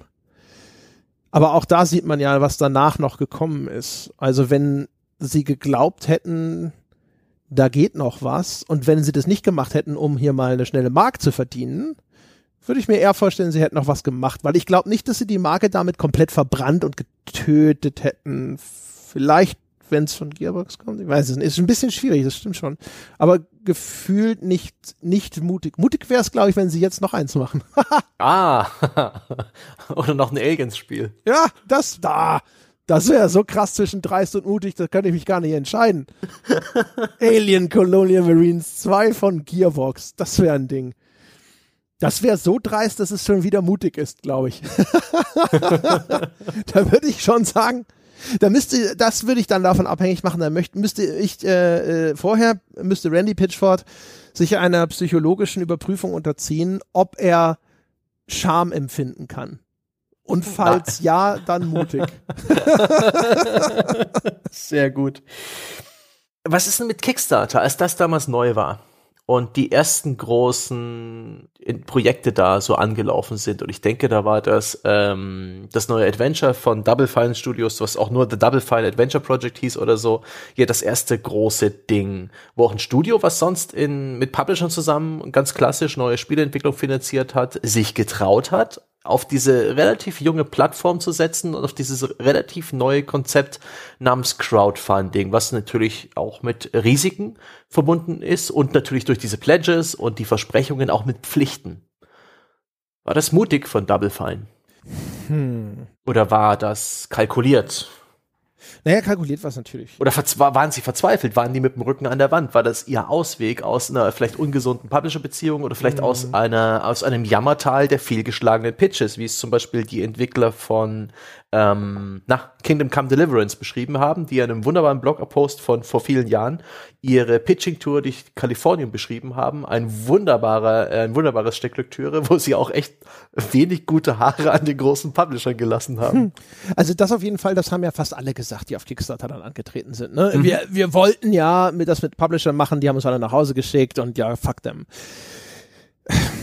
Und inzwischen, ich meine, alles, was aktuell, was seitdem bei Kickstarter passiert ist, da hat sich diese Plattform ja bewährt. Aber es gab irgendwann die Leute, die als allererstes ihren Zeh ins kalte Wasser gehalten haben und waren die mutig. Also die Pioniere, das habe ich schon mhm. verstanden. Also bei Double Fine als allererste, ja. Insofern als das ähm, da hätte man sich ja auch blamieren können. Ne? Also mhm. sie hätten hingehen können, hätten all diesen Aufwand betreiben können, hätten sagen können, so hier, keiner will uns das finanzieren, aber wir glauben daran. Und es hätte theoretisch passieren können, dass ihnen die Welt sagt, nope, nope. Nobody cares, ja. Mhm. Und das wäre schon eine ziemliche Blamage gewesen, wie schlimm das jetzt tatsächlich sich irgendwie glaube nicht, dass jetzt die Leute deswegen jetzt irgendwie sich mit Tim Schäffer nicht mehr hätten gemeinsam fotografieren lassen wollen oder sowas. Aber das hätte bestimmt wehgetan. Und ich glaube, weißt du, da, da hat man sich schon exponiert. Und ich glaube, das wäre was gewesen, wo, glaube ich, die Leute schon danach irgendwo wenn das so richtig gefloppt wäre, hätten sie schon da gesessen mit so einem Whisky auf dem Balkon und hätten an den Horizont gestarrt und über ihr Leben neu nachgedacht. Insofern das, ja. Dieses Spiel dann mit dem Geld anderer Leute zu machen, nein. Ähm, und das mit den physischen Rewards haben sie ja sogar richtig schön verkackt. Mhm. Und überhaupt ihre ganze Finanzplanung haben sie ja so richtig schön Siehst verkackt. Siehst du gerade deine Broken Age Box, die du nach vielen, vielen Jahren dann zugeschickt bekommen hast? Ist sie im Sichtbereich? Nee, die ist, äh, aber sie ist nicht, nicht weit entfernt. Also ich kann auf die Tür starren, hinter der sie verborgen ist. Lächelst du sie manchmal an oder wird sie bloß ab und zu böse angegr ja, angegrummelt? Ab und zu sehe ich sie und dann bin ich, weiß ich gar nicht, was ich da, ich empfinde da glaube ich nichts mehr. Aber ich bin trotzdem froh, dass sie da ist. Also ich wollte ja diese Box haben als ein Artefakt, äh, das äh, den ersten großen Kickstarter-Erfolg sozusagen symbolisiert. Und dafür, dafür war sie da. Sie kam dann so viele Jahre später, dass das, äh, das hatte keine Wirkung mehr, selbst als sie dann ankam. Das war eher so ein, ach ja, richtig. Na dann, ja. Äh, good for you, Tim Schäffer, dass du wenigstens Wort gehalten hast und äh, dass das Ding noch angekommen ist. Das war ja zu dem Zeitpunkt auch auf Kickstarter keine Selbstverständlichkeit mehr. Andere Frage, gleiches, äh, gleiche Kerbe. Wie ist es mit Star Citizen? Oh, die Ambition des Spiels ist mutig. Dieses, wir scheißen auf, ähm, auf Konsole, wir machen ein Spiel bewusst, das aktuelle Hardware überfordern wird, dass sich bewusst nahezu unerreichbare Ziele steckt. Das mochte ich. Das hat auch sicherlich Mut erfordert, das so unkonventionell aufzuziehen und wirklich so bewusst den, den Goalpost, ja, weiter zu, also die, die, die Ziellinie, sich bewusst noch sehr, sehr viel weiter zu stecken. Die Ausführung dann fand ich dann aber, ist im Nachgang der ersten Kickstarter-Kampagne und auch alles, was danach passierte, die, die Kommunikation zwischen Cloud Imperium Games und den Spielern, das immer wieder vertrösten, das Aufschieben, das Vorverkaufen von Raumschiffen, der ganze Kram, die ganze Casa Star Citizen, da, da sehe ich keinen großen Mut mehr. Grund, die Grundidee, die empfand ich aber als äußerst mutig. Der, der hat ambitioniertes Projekt bewusst so ambitioniert ähm, zu planen und versuchen es zu crowdfunden. Mhm. Ja, ja, war, war, war, das, war das mutig? Es war, war es nicht vielleicht auch dreist? Ich sehenden Auges, das Ganze auf Kickstarter zu platzieren und da auch eine Summe zu verlangen, die höchstwahrscheinlich nicht reichen konnte, weil diese Ambitionen so, so groß waren? Ich, Fuck. Ich glaube, Star Citizen ist nämlich das Ding, ich habe so auch darüber nachgedacht, ich glaube, alle Antworten sind richtig. Ich glaube, das ist gestartet als mutig, weil, also mhm. zumindest wenn stimmt, es wurde immer wieder kolportiert, dass der Roberts am Anfang halt für diese ganze Vorproduktion, ne, sie haben ja von Crytek da diesen äh, Trailer dann produzieren lassen oder auch diese ersten, diesen Prototypen, mhm. ähm, und das hat er angeblich ja so ein bisschen aus eigener Tasche finanziert oder mitfinanziert.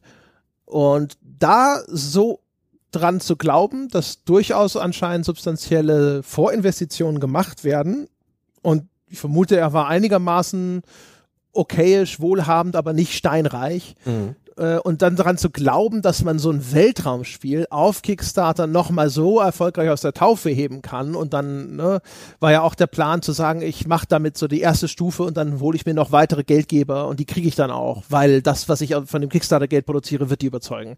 Das finde ich schon mutig erstmal man kann rückblicken mit dem, was dann in der weiteren Geschichte folgt, auch glauben, dass das äh, nicht mutig ist, sondern einfach nur Größen waren, aber egal. Also das habe ich zumindest damals auch als mutig gesehen.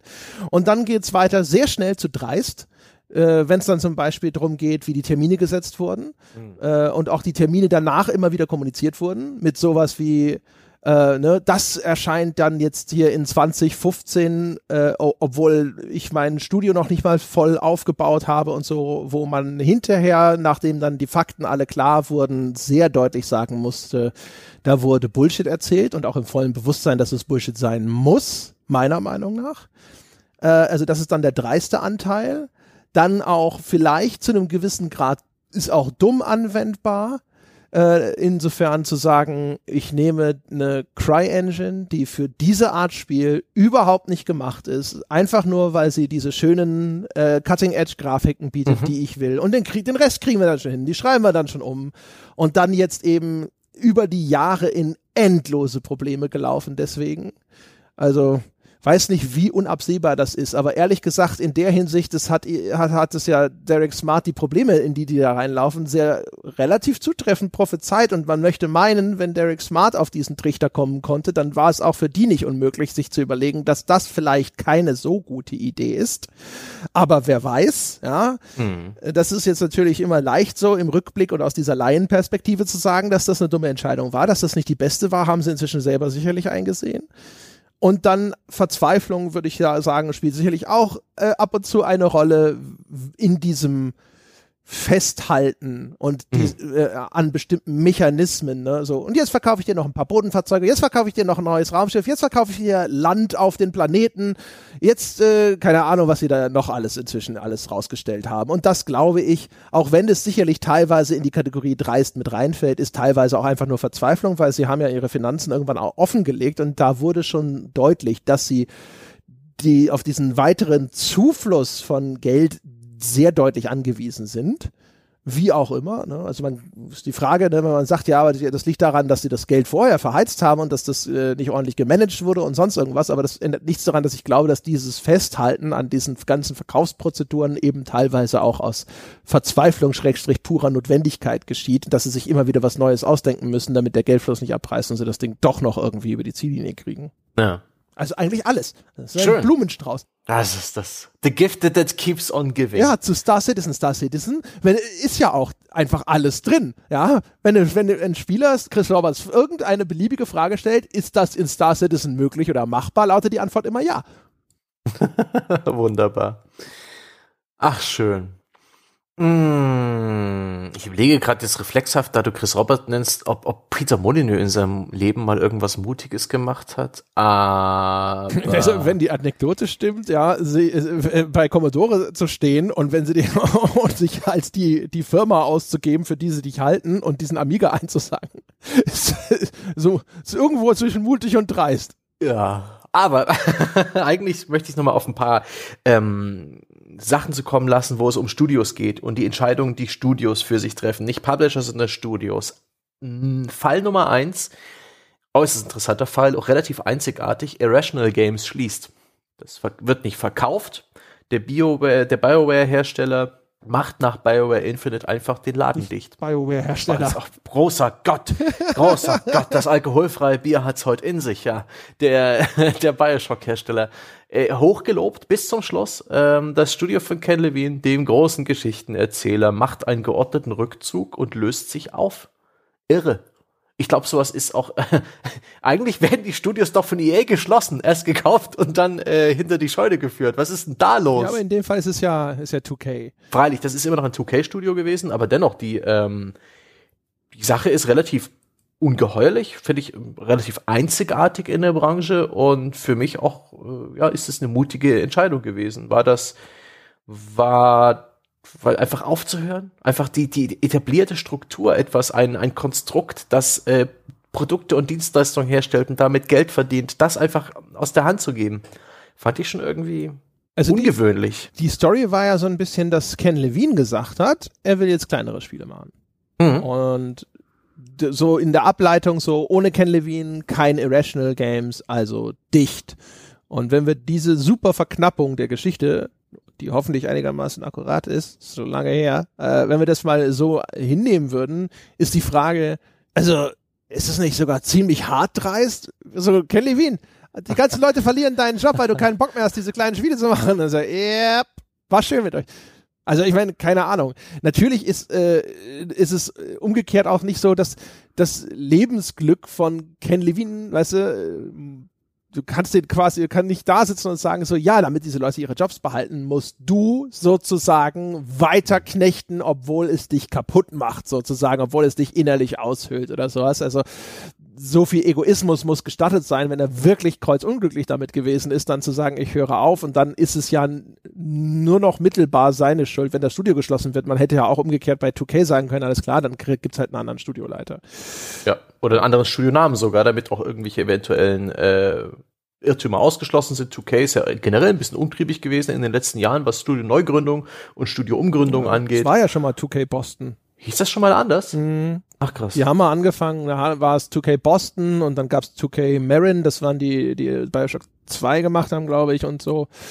Das, äh, das hatten sie mal. Und dann haben sie aber irgendwann, das ist halt diese Phase gewesen, wo Publisher alle gedacht haben, sie klatschen überall ihren Namen drauf weil sie wollen gar nicht, dass diese Einzelstudios mhm. zu irgendeiner Prominenz gelangen, weil am Ende heißt es dann, äh, ne, äh, diese Marke ist viel sympathischer, wichtiger, sonst irgendwas als EA. Ne? Du willst ja deine ganze Marketingbemühungen auf eine Marke konzentrieren. Und da haben halt viele damals mitgemacht und haben halt ihre Dingsy-Bumsy-Studios. Da war ja auch hier, wie hieß es? Ähm, hier Crytek. Crytek war doch auch Crytek Black Sea oder mhm. sowas. Oder, äh, ich glaube, das war, glaube ich, ich weiß es nicht mehr. Aber auf jeden Fall, die hatten ja auch Crytek Hue, Crytek Hot, Crytek so und so, Crytek in das, was früher Free Radical war, das war dann Crytek, was war das, Nottingham? Oder Crytek so? UK oder, und dann war es Dambuster Studios inzwischen, ja. Genau, sowas halt.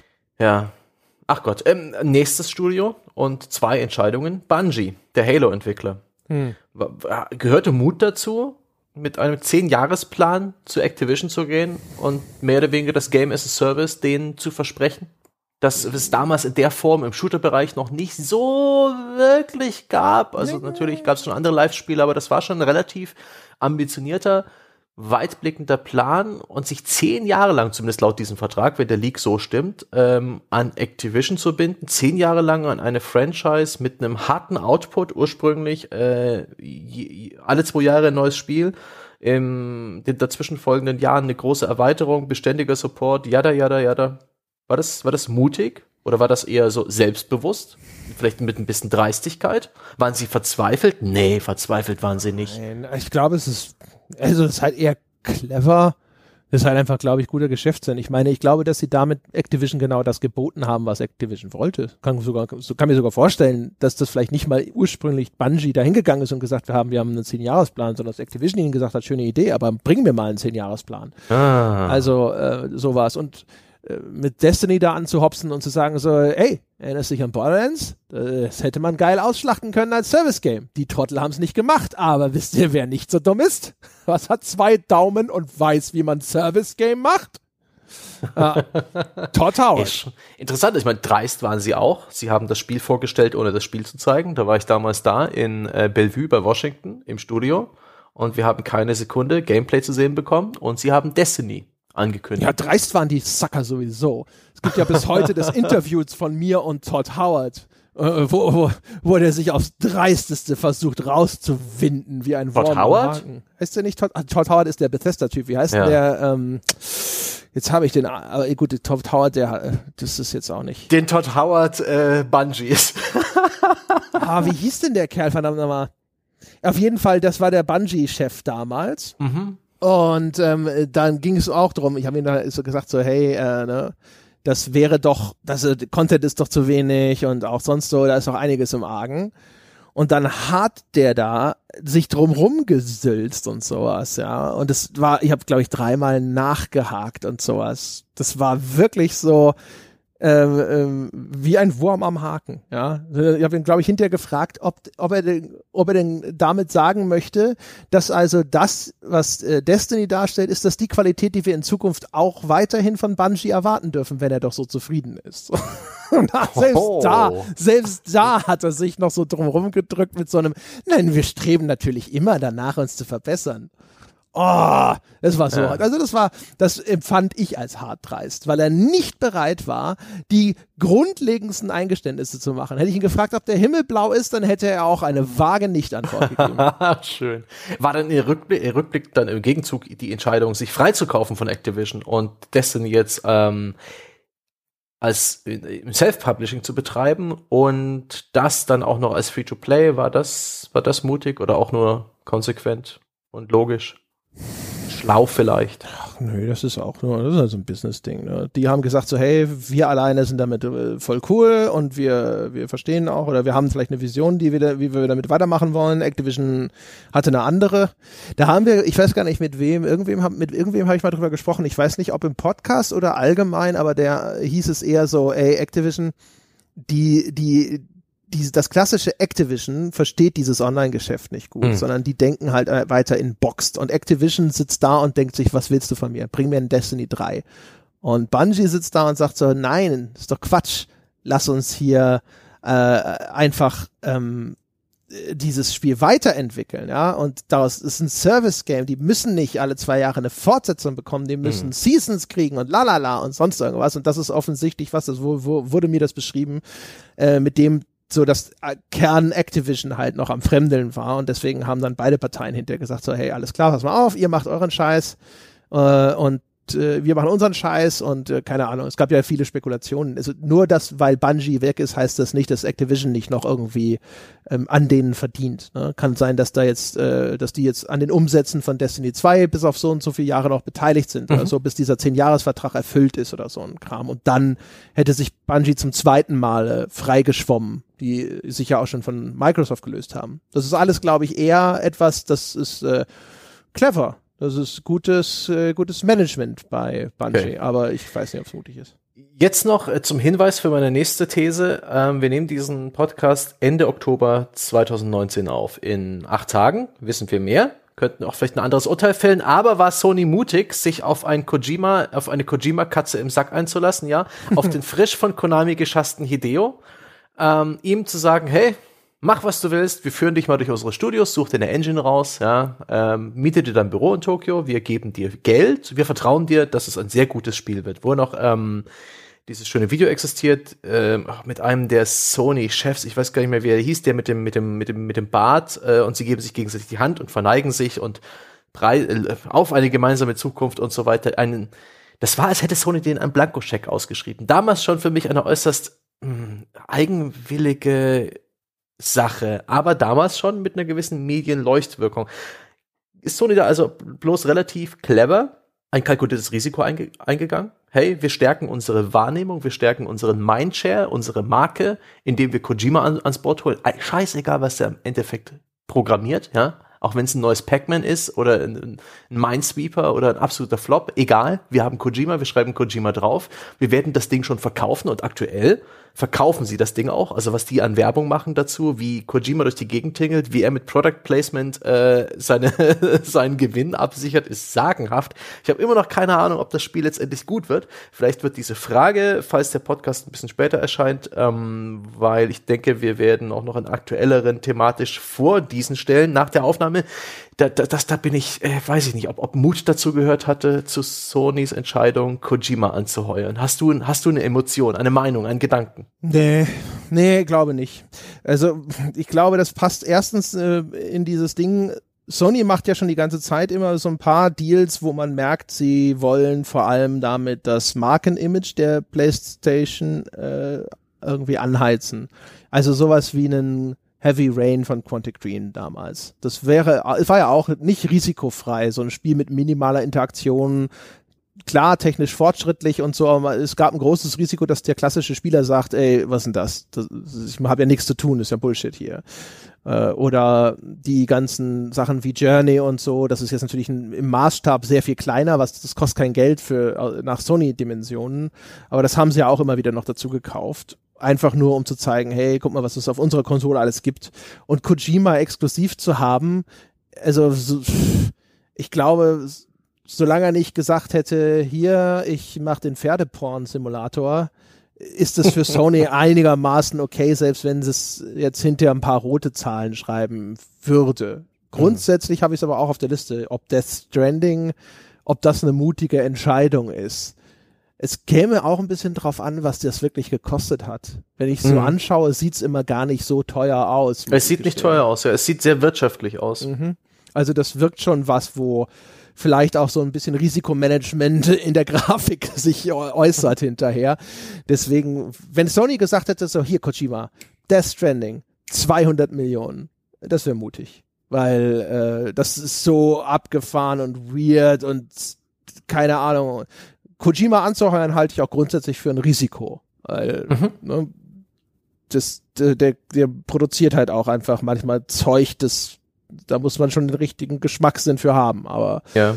ich, das wirkt nicht wie ein Fall. Ich bin gespannt, ob letztendlich das Spiel schon ein Stück weit mutig ist, indem es halt völlig andere Akzente setzt, den Fokus auf ein anderes Gameplay legt, tatsächlich, so wie es aussieht, aus der Entfernung der, der Warte, die ich jetzt als, als Konsument der Preview-Materialien mhm. Materialien und Vorberichterstattung habe, dass er tatsächlich das der Weg, dass sich ein Weg durch eine apokalyptische, relativ detailarme Welt äh, oder inhaltsarme Welt zu bahnen, dass das der Hauptspielinhalt ist. Ähm, ist ungewöhnlich. Erinnert mich ein bisschen an die Entscheidung der äh, Rockstar-Entwickler für Red Dead Redemption 2, ein unglaublich träges, behäbiges Bewegungssystem einzubauen. Vielleicht wird so ein Schuh draus. Also wahrscheinlich, also vielleicht ist es so, dass man eher sagen muss, dass der Kojima mutige Designentscheidungen getroffen ja. hat. Das kann man, glaube ich, machen. Also ja, man könnte auch da wieder sagen, der ist halt Kojima, ne, der kann eh machen, was er will, der geht kein wirkliches Risiko ein. Im Gegenteil, wenn er zu konventionell wird, dann ist es vielleicht für seinen Brand eher schädlich, la la la. Aber das würde ich vielleicht schon eher sagen. Jetzt habe ich es noch nicht gespielt, aber was ich so sehe, wirkt wie ein Spiel zumindest, das äh, mir bislang suggeriert, ja, hoffentlich tut es nicht nur so, sondern es suggeriert mir bislang, dass dort durchaus mutige Designentscheidungen getroffen wurden, weil ich davon ausgehe, dass auch Hideo Kojima eigentlich darauf aus ist, einen Hit zu produzieren. Mhm. Ich glaube nicht, dass er da sitzt und sagt so, fuck it, ich bin Hideo Kojima. Ich mach das jetzt einfach so, ist mir scheißegal. Hinter kauft keiner, dann sind halt alle Idioten. Sondern ich glaube schon, der will hinterher Millionen Stück von diesem Spiel verkaufen und gemessen an dieser Annahme sieht es tatsächlich aus, als ob er da durchaus ein, zwei mutige Entscheidungen getroffen hat, wie dieses Spiel hinterher funktioniert. Aber da bleibt es abzuwarten, ob das denn auch zutrifft. Mhm. Ja. Willst du noch eins? Soll ich noch eins und dann, äh, dann war's um, das? Ähm, ich könnte. Ja, jeder noch eins. Gib mal, sag du mal eins, dann fällt mir schon noch eins ein. Okay. Was ist mit Crytek's Entscheidung damals zu sagen, wir gehen komplett auf Free-to-Play? Oh, das ist nicht blöd, weil die haben sie auch relativ lautstark und konsequent ausgerufen. Free-to-Play mhm. ist die Zukunft. Und da ist auch, äh, die haben das auch nicht getan, um jetzt irgendwie ihr neues Free-to-Play-Spiel an den Markt zu rücken, sondern eher so als neue Konzernstrategie. Das ist schon lange her. Wann, weißt du ungefähr, wann das war? Da gab es auch Interviews, da war ich noch bei Computec, das war vor 2013, das war weit vor 2013. Ja, das ist schon eine ganze Weile her. Ah, übrigens, Harold Ryan heißt der Typ von Bungie. Na, Dieses Stück Seife in Menschenform. ja, das wollte ich noch mal ganz kurz hier gerade rücken. Nicht, dass es eigentlich auf, auf Todd Howard trifft es auch zu. Ist vielleicht kein, kein Wunder, dass mir das, aber egal. Auf jeden Fall Harold Ryan war es damals. So, ja. und jetzt, äh, warte mal, das war ungefähr zur Zeit von, ich würde sagen, Crisis 3. Mhm. So grob. Crisis 3 ist erschienen 2013, also ja, das ist ungefähr die Zeit, denke ich. Grob. Ähm, haben sie es auch gemacht? Haben die auch seitdem kein Spiel mehr veröffentlicht zum Kaufen? Das Hunt Showdown ist dann ja doch kein Free-to-Play geworden. Ähm, sie hatten aber damals ihr Warface relativ ähm, bemüht vermarktet. Und die, die Einsicht, dass Free-to-Play in der Zukunft ist, die war nicht blöd. Das war relativ visionär und weitblickend. Inzwischen zeigen Sachen wie Fortnite halt wirklich, dass das äh, sehr gut funktionieren kann, nicht unbedingt muss, war das mutig. Ich weiß nicht, ob es mutig war. Weil es war ja bloß eine laute Aussage. Haben Sie, haben Sie auch gehandelt dementsprechend? Haben Sie Ihren Konzern komplett auf Free-to-Play umgestellt? Ja, würde sagen ja. Größtenteils. Ich glaube, die haben das kurze Zeit vor Crisis 3, glaube ich, gesagt und dann haben sie das halt noch fertig gemacht. Oder ich weiß nicht, vielleicht kam auch dieses Rise Son of Rome dann noch, ist egal. Irgendwie. Mhm. Da war, glaube ich, noch eines, das hatten sie noch in der Pipeline und das machen sie noch fertig. Und danach, glaube ich, war tatsächlich erstmal eine Zeit lang alles, da ist ja nicht mehr viel erschienen von denen, aber alles, was sie so in Entwicklung hatten, war dann auf Free-to-Play getrimmt und dann gab es aber ständige Verzögerungen. Das hat dann alles, diese Umstellung hat irgendwie mhm. ewig lange gedauert, dann gab es ja diese Finanzprobleme und dann sind sie so ein bisschen wieder umgeschwenkt, weil man wahrscheinlich halt irgendwo jetzt dringend irgendwie Kohle gebraucht hat und der schnellste Weg, um mal irgendwie dann schnell an Kohle zu kommen, war eben auch zu, wieder zu Publishern zu gehen und zu sagen, willst du mir nicht irgendein Projekt finanzieren, weil dann kommt äh, Kohle rein und dann haben sie ja also sie hatten ja dann auch schon hier das, diese Homefront-Entwicklung übernommen. Mhm. Äh, wie gesagt, dann kamen diese finanziellen Probleme, dann haben sie das ja irgendwie alles dicht gemacht und so weiter. Aber ich hatte das Gefühl, dass sie eine Zeit lang haben sie diesen Worten auch Taten folgen lassen. Und das ist mhm. aber alles nicht gut gelaufen. Das war alles viel schwieriger, als sie sich das vorgestellt haben. Sehr gut, perfekt. Wenn, sie gescheitert sind, dann ist da schon eher Mut dahinter, als irgendwie äh, Dreistigkeit. Ich kann mir doch nicht vorstellen, dass es Dummheit ist. Ähm, dann war es tatsächlich mutig. Ich habe mal geschaut, Juni 2012 war der Zeitpunkt dieser Aussage, also schon ein gutes Weichen her. Ja, aber das passt Und, ja sehr gut zu dem, was mein Hirn ja. ausgespuckt hat. Ähm, ja, mutig. Also ich hätte auch ehrlich gesagt gesagt ja. Also weil ich, wir hatten vor gar nicht so langer Zeit sogar noch mal eine Folge, wo wir das so ein bisschen durchdekliniert haben. Ich glaube, die, die Zukunft ist Free-to-Play oder sowas hieß die, keine Ahnung. Ich glaube, da war vielleicht auch der Teut wieder zu Gast. Egal. Auf jeden Fall, wo wir ein bisschen drüber gesprochen haben, strebt der Markt doch wieder, äh, doch am Ende Richtung Free-to-Play. Ist die Analyse von dem Chevalier, was glaube ich, das damals gesagt hat, an sich korrekt gewesen, nur er hat wieder den falschen Zeitpunkt äh, gehabt. Ne?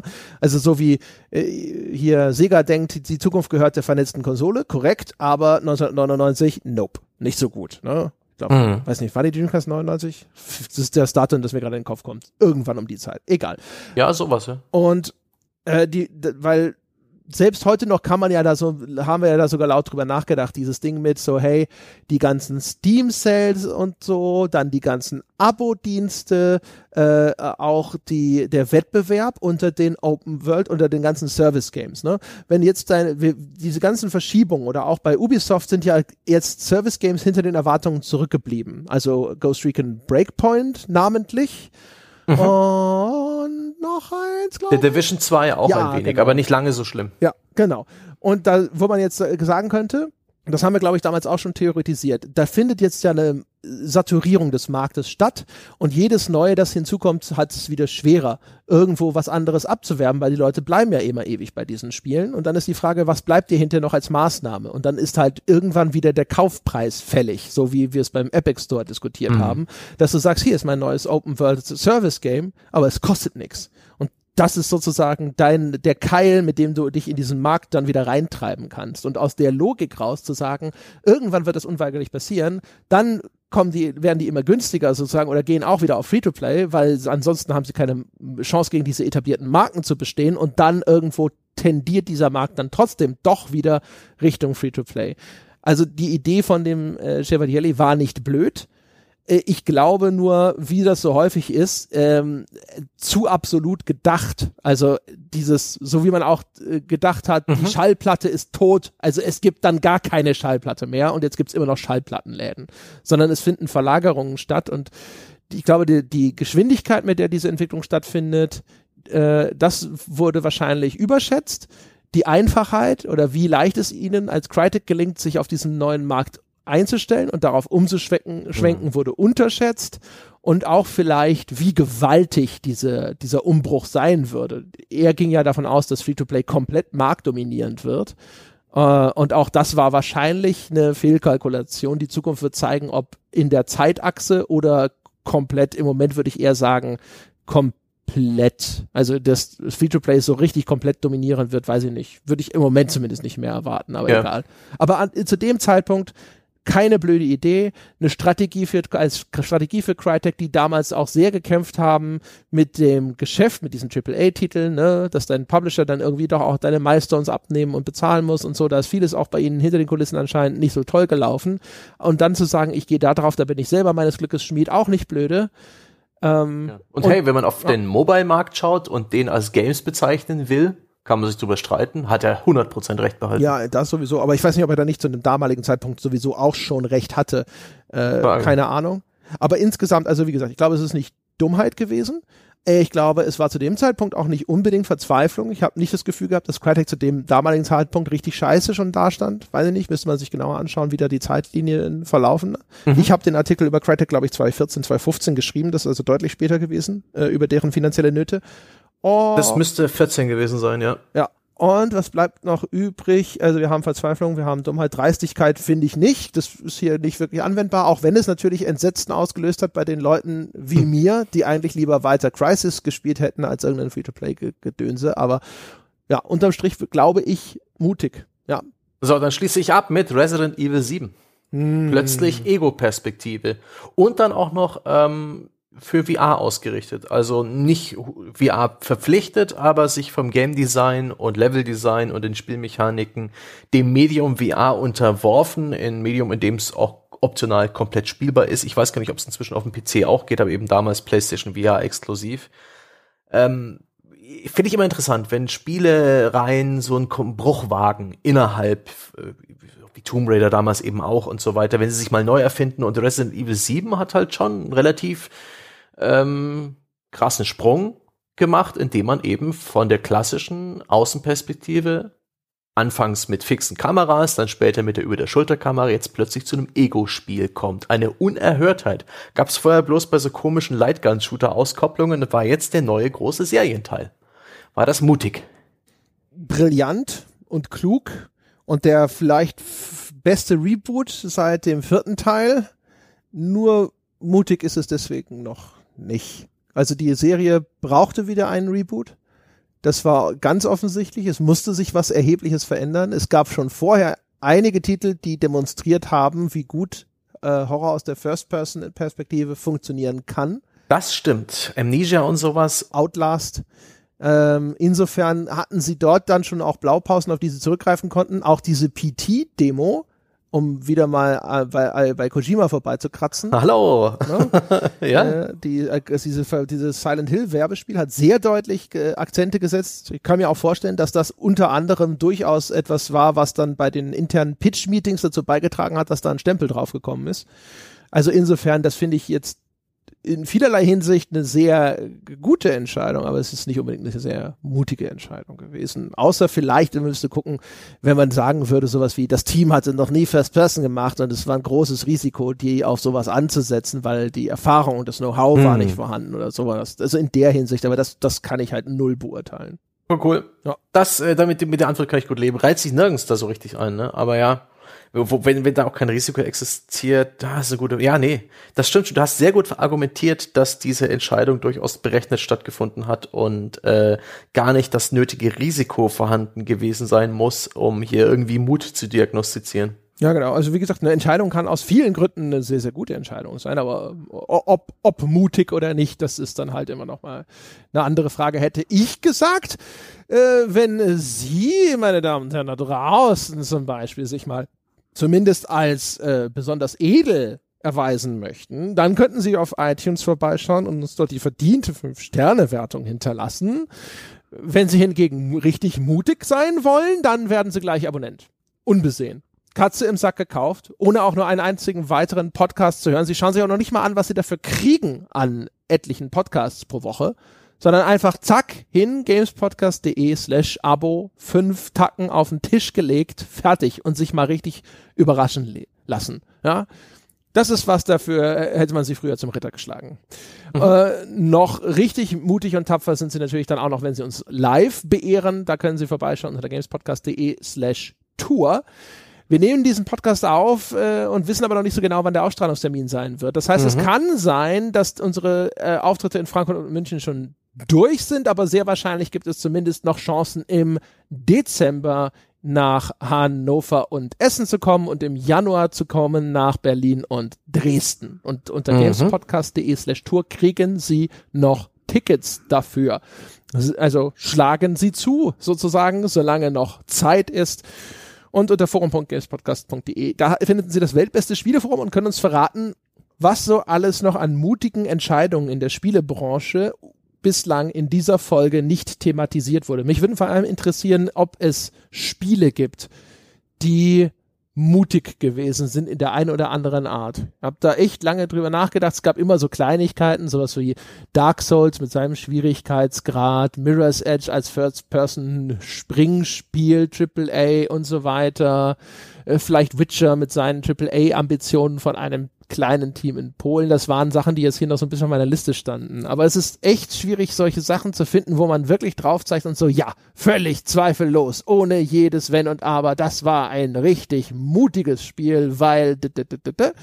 Aber das kann gut sein, dass, äh, dass uns da einfach die wichtigen, die entscheidenden Titel noch nicht eingefallen sind. Mhm. Und dementsprechend schreiben sie es uns im Forum und dann stehlen wir ihre Ideen alle und machen eine zweite Folge. Yes! In diesem Sinne, das soll es gewesen sein für diese Woche. Wir hören uns nächste Woche wieder. Bis dahin.